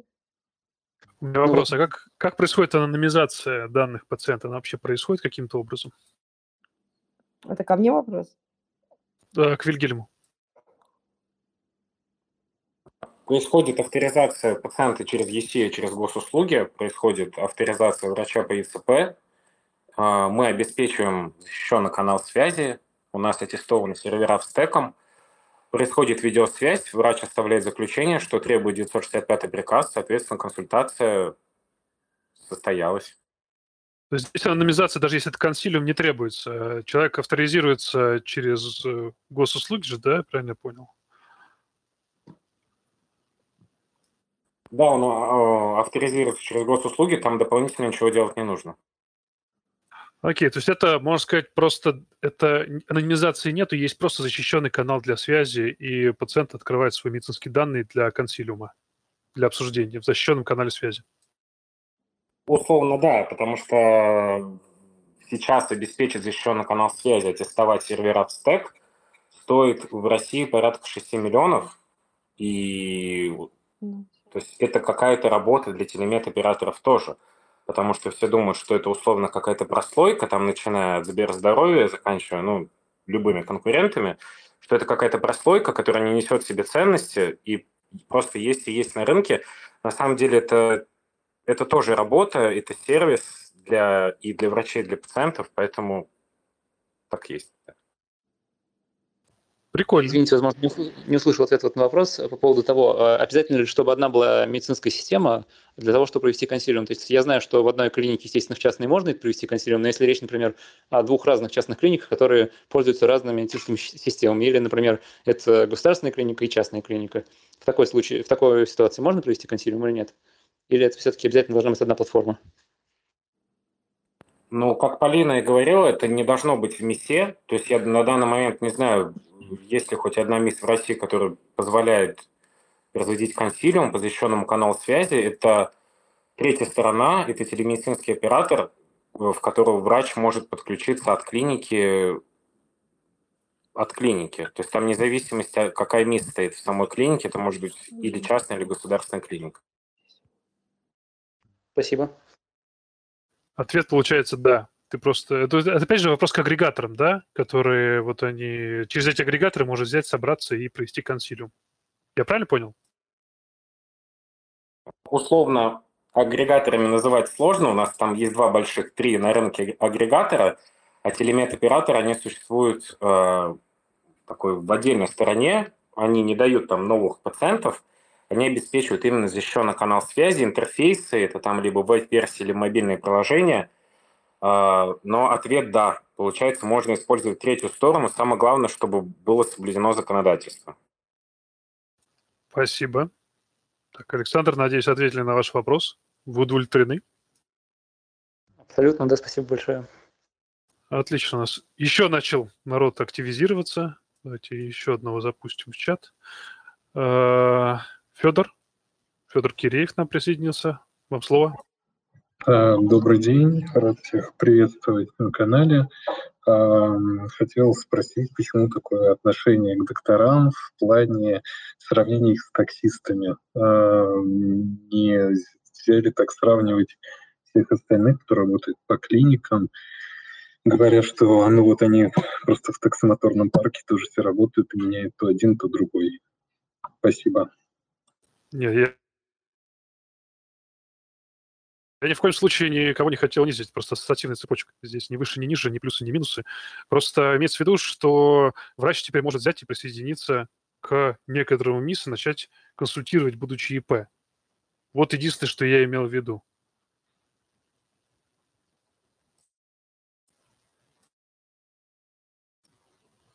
Это отвечает на вопрос или нет? Федор. Нет, все, спасибо. Ваш ответ я услышал. Спасибо. Ну окей, давайте, наверное, тогда закругляться. Я хочу поблагодарить всех участников. На самом деле это был очень классный эфир. Естественно, Насыщенный, мы весь, да. да, мы весь объем не покрыли, не сможем покрыть за эти два часа, но тем не менее какие-то, я думаю, что и основные Не два, идеи сложились полтора по поводу полтора, полтора, окей, полтора часа. А, Отдельное спасибо Полине Габай с юридической консультацией по телемедицине. Огромное спасибо, Полина, потому что это прям Хотя нет, острая почти тема. два. Ладно. Ну, почти, почти два, да. Ну, э, Полин, тем не менее, огромное спасибо за ответы на эти вопросы, потому что юридическая сторона, мы медики далеки от нее, а мы очень хотим быть, хочем, очень, очень хотим быть ближе, и вот только с помощью вас мы как-то потихонечку начинаем интердисциплинарно подходить в эту довольно-таки сложную и отдаленную от нас тематику. Спасибо большое. Спасибо вам за приглашение. Спасибо. Всех остальных участников тоже, но на самом деле даже интернационально получилось обсуждение телемедицины. Я так быстренько подведу итог, что телемедицина давно была, просто сейчас э, есть некоторые юридические правовые барьеры, которые не дают ей семимильными шагами развиваться. И отдельное спасибо Ксении Ульяновой, которая пришла от, от лица Минздрава объяснила нам, что как бы если мы сейчас возьмем и все это откроем, и резко все начнут теле- телемедицинские консультации проводить, то, ну, она это не сказала, я за нее, наверное, скажу, что с высокой долей вероятности мы сделаем новое кладбище имени телемедицины.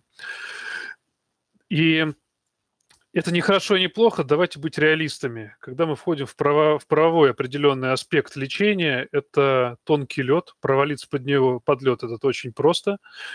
И мне кажется, надо сначала хорошенько этот лед утвердить, надо спокойно, чтобы кататься на нем на коньках, надо быть уверенным, что он под тобой не треснет. Я думаю, что именно сейчас этим занимается наш Минздрав, и этим пытается заниматься и взаимодействовать каким-то образом и информационная система, и Минздрав. Наверное, это, как всегда, сложные взаимоотношения, но тем не менее они есть. Ковид их подстегнул, как опять же Ксения Ульяна нам сказала, и это работает. И надо просто немножко подождать для того, чтобы это вышло на новый уровень, и я думаю, чтобы мы более активно начали это использовать.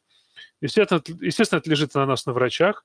Вот доктор Иланаков, который этим активно интересуется. Я думаю, что много других людей, которые этим активно интересуются врачей, которые хотят практиковать, хотят помогать своим пациентам телемедицински, вести хронические заболевания, чтобы пациенты маломобильные могли из дома консультироваться и получать помощь. Я считаю, что это правильно. Отдаленные регионы, где медицина не так развита, тоже серьезный аспект, который телемедицина может покрыть и каким-то образом, если не решить, то хотя бы облегчить. Взаимоотношения между врачами, да, телемедицина дает определенный шанс на, междис- на выйти, вывести междисциплинарный взаимодействие врачей на консилиумы на уровне для более качественной помощи пациентам. То есть вагон и маленькая тележка, что еще может телемедицина нам предложить, и давайте просто вместе надеяться и друг другу помогать и содействовать, чтобы это было именно так. Я думаю, что только вот в таком формате у нас действительно это все получится. Вот все, что я хотел сказать. Надеюсь, кто-нибудь еще что-нибудь, 5 копеечек своих хочет ставить? Или все нормально? Все нормально. Я технически Все нормально. скажу, что эта, за, эта запись будет доступна скоро. Сейчас у нас выложено 8 подкастов. Завтра, то есть 15 мая, будет выложен 9 подкаст, потом 10 и 11, на, скорее всего, выходные или в понедельник он уже будет доступен. Мы сделали раздел на сайте, где выложены все выпуски. Они там указываются со всеми платформами. Кому-то удобно в YouTube, кому-то в SoundCloud, кому-то в iTunes или в ВК. В любом случае, каждый сможет найти оптимальный способ послушать запись. Все сохраняется, и все можно послушать. И на этом все. До новых встреч. До новых встреч. Спасибо большое, друзья.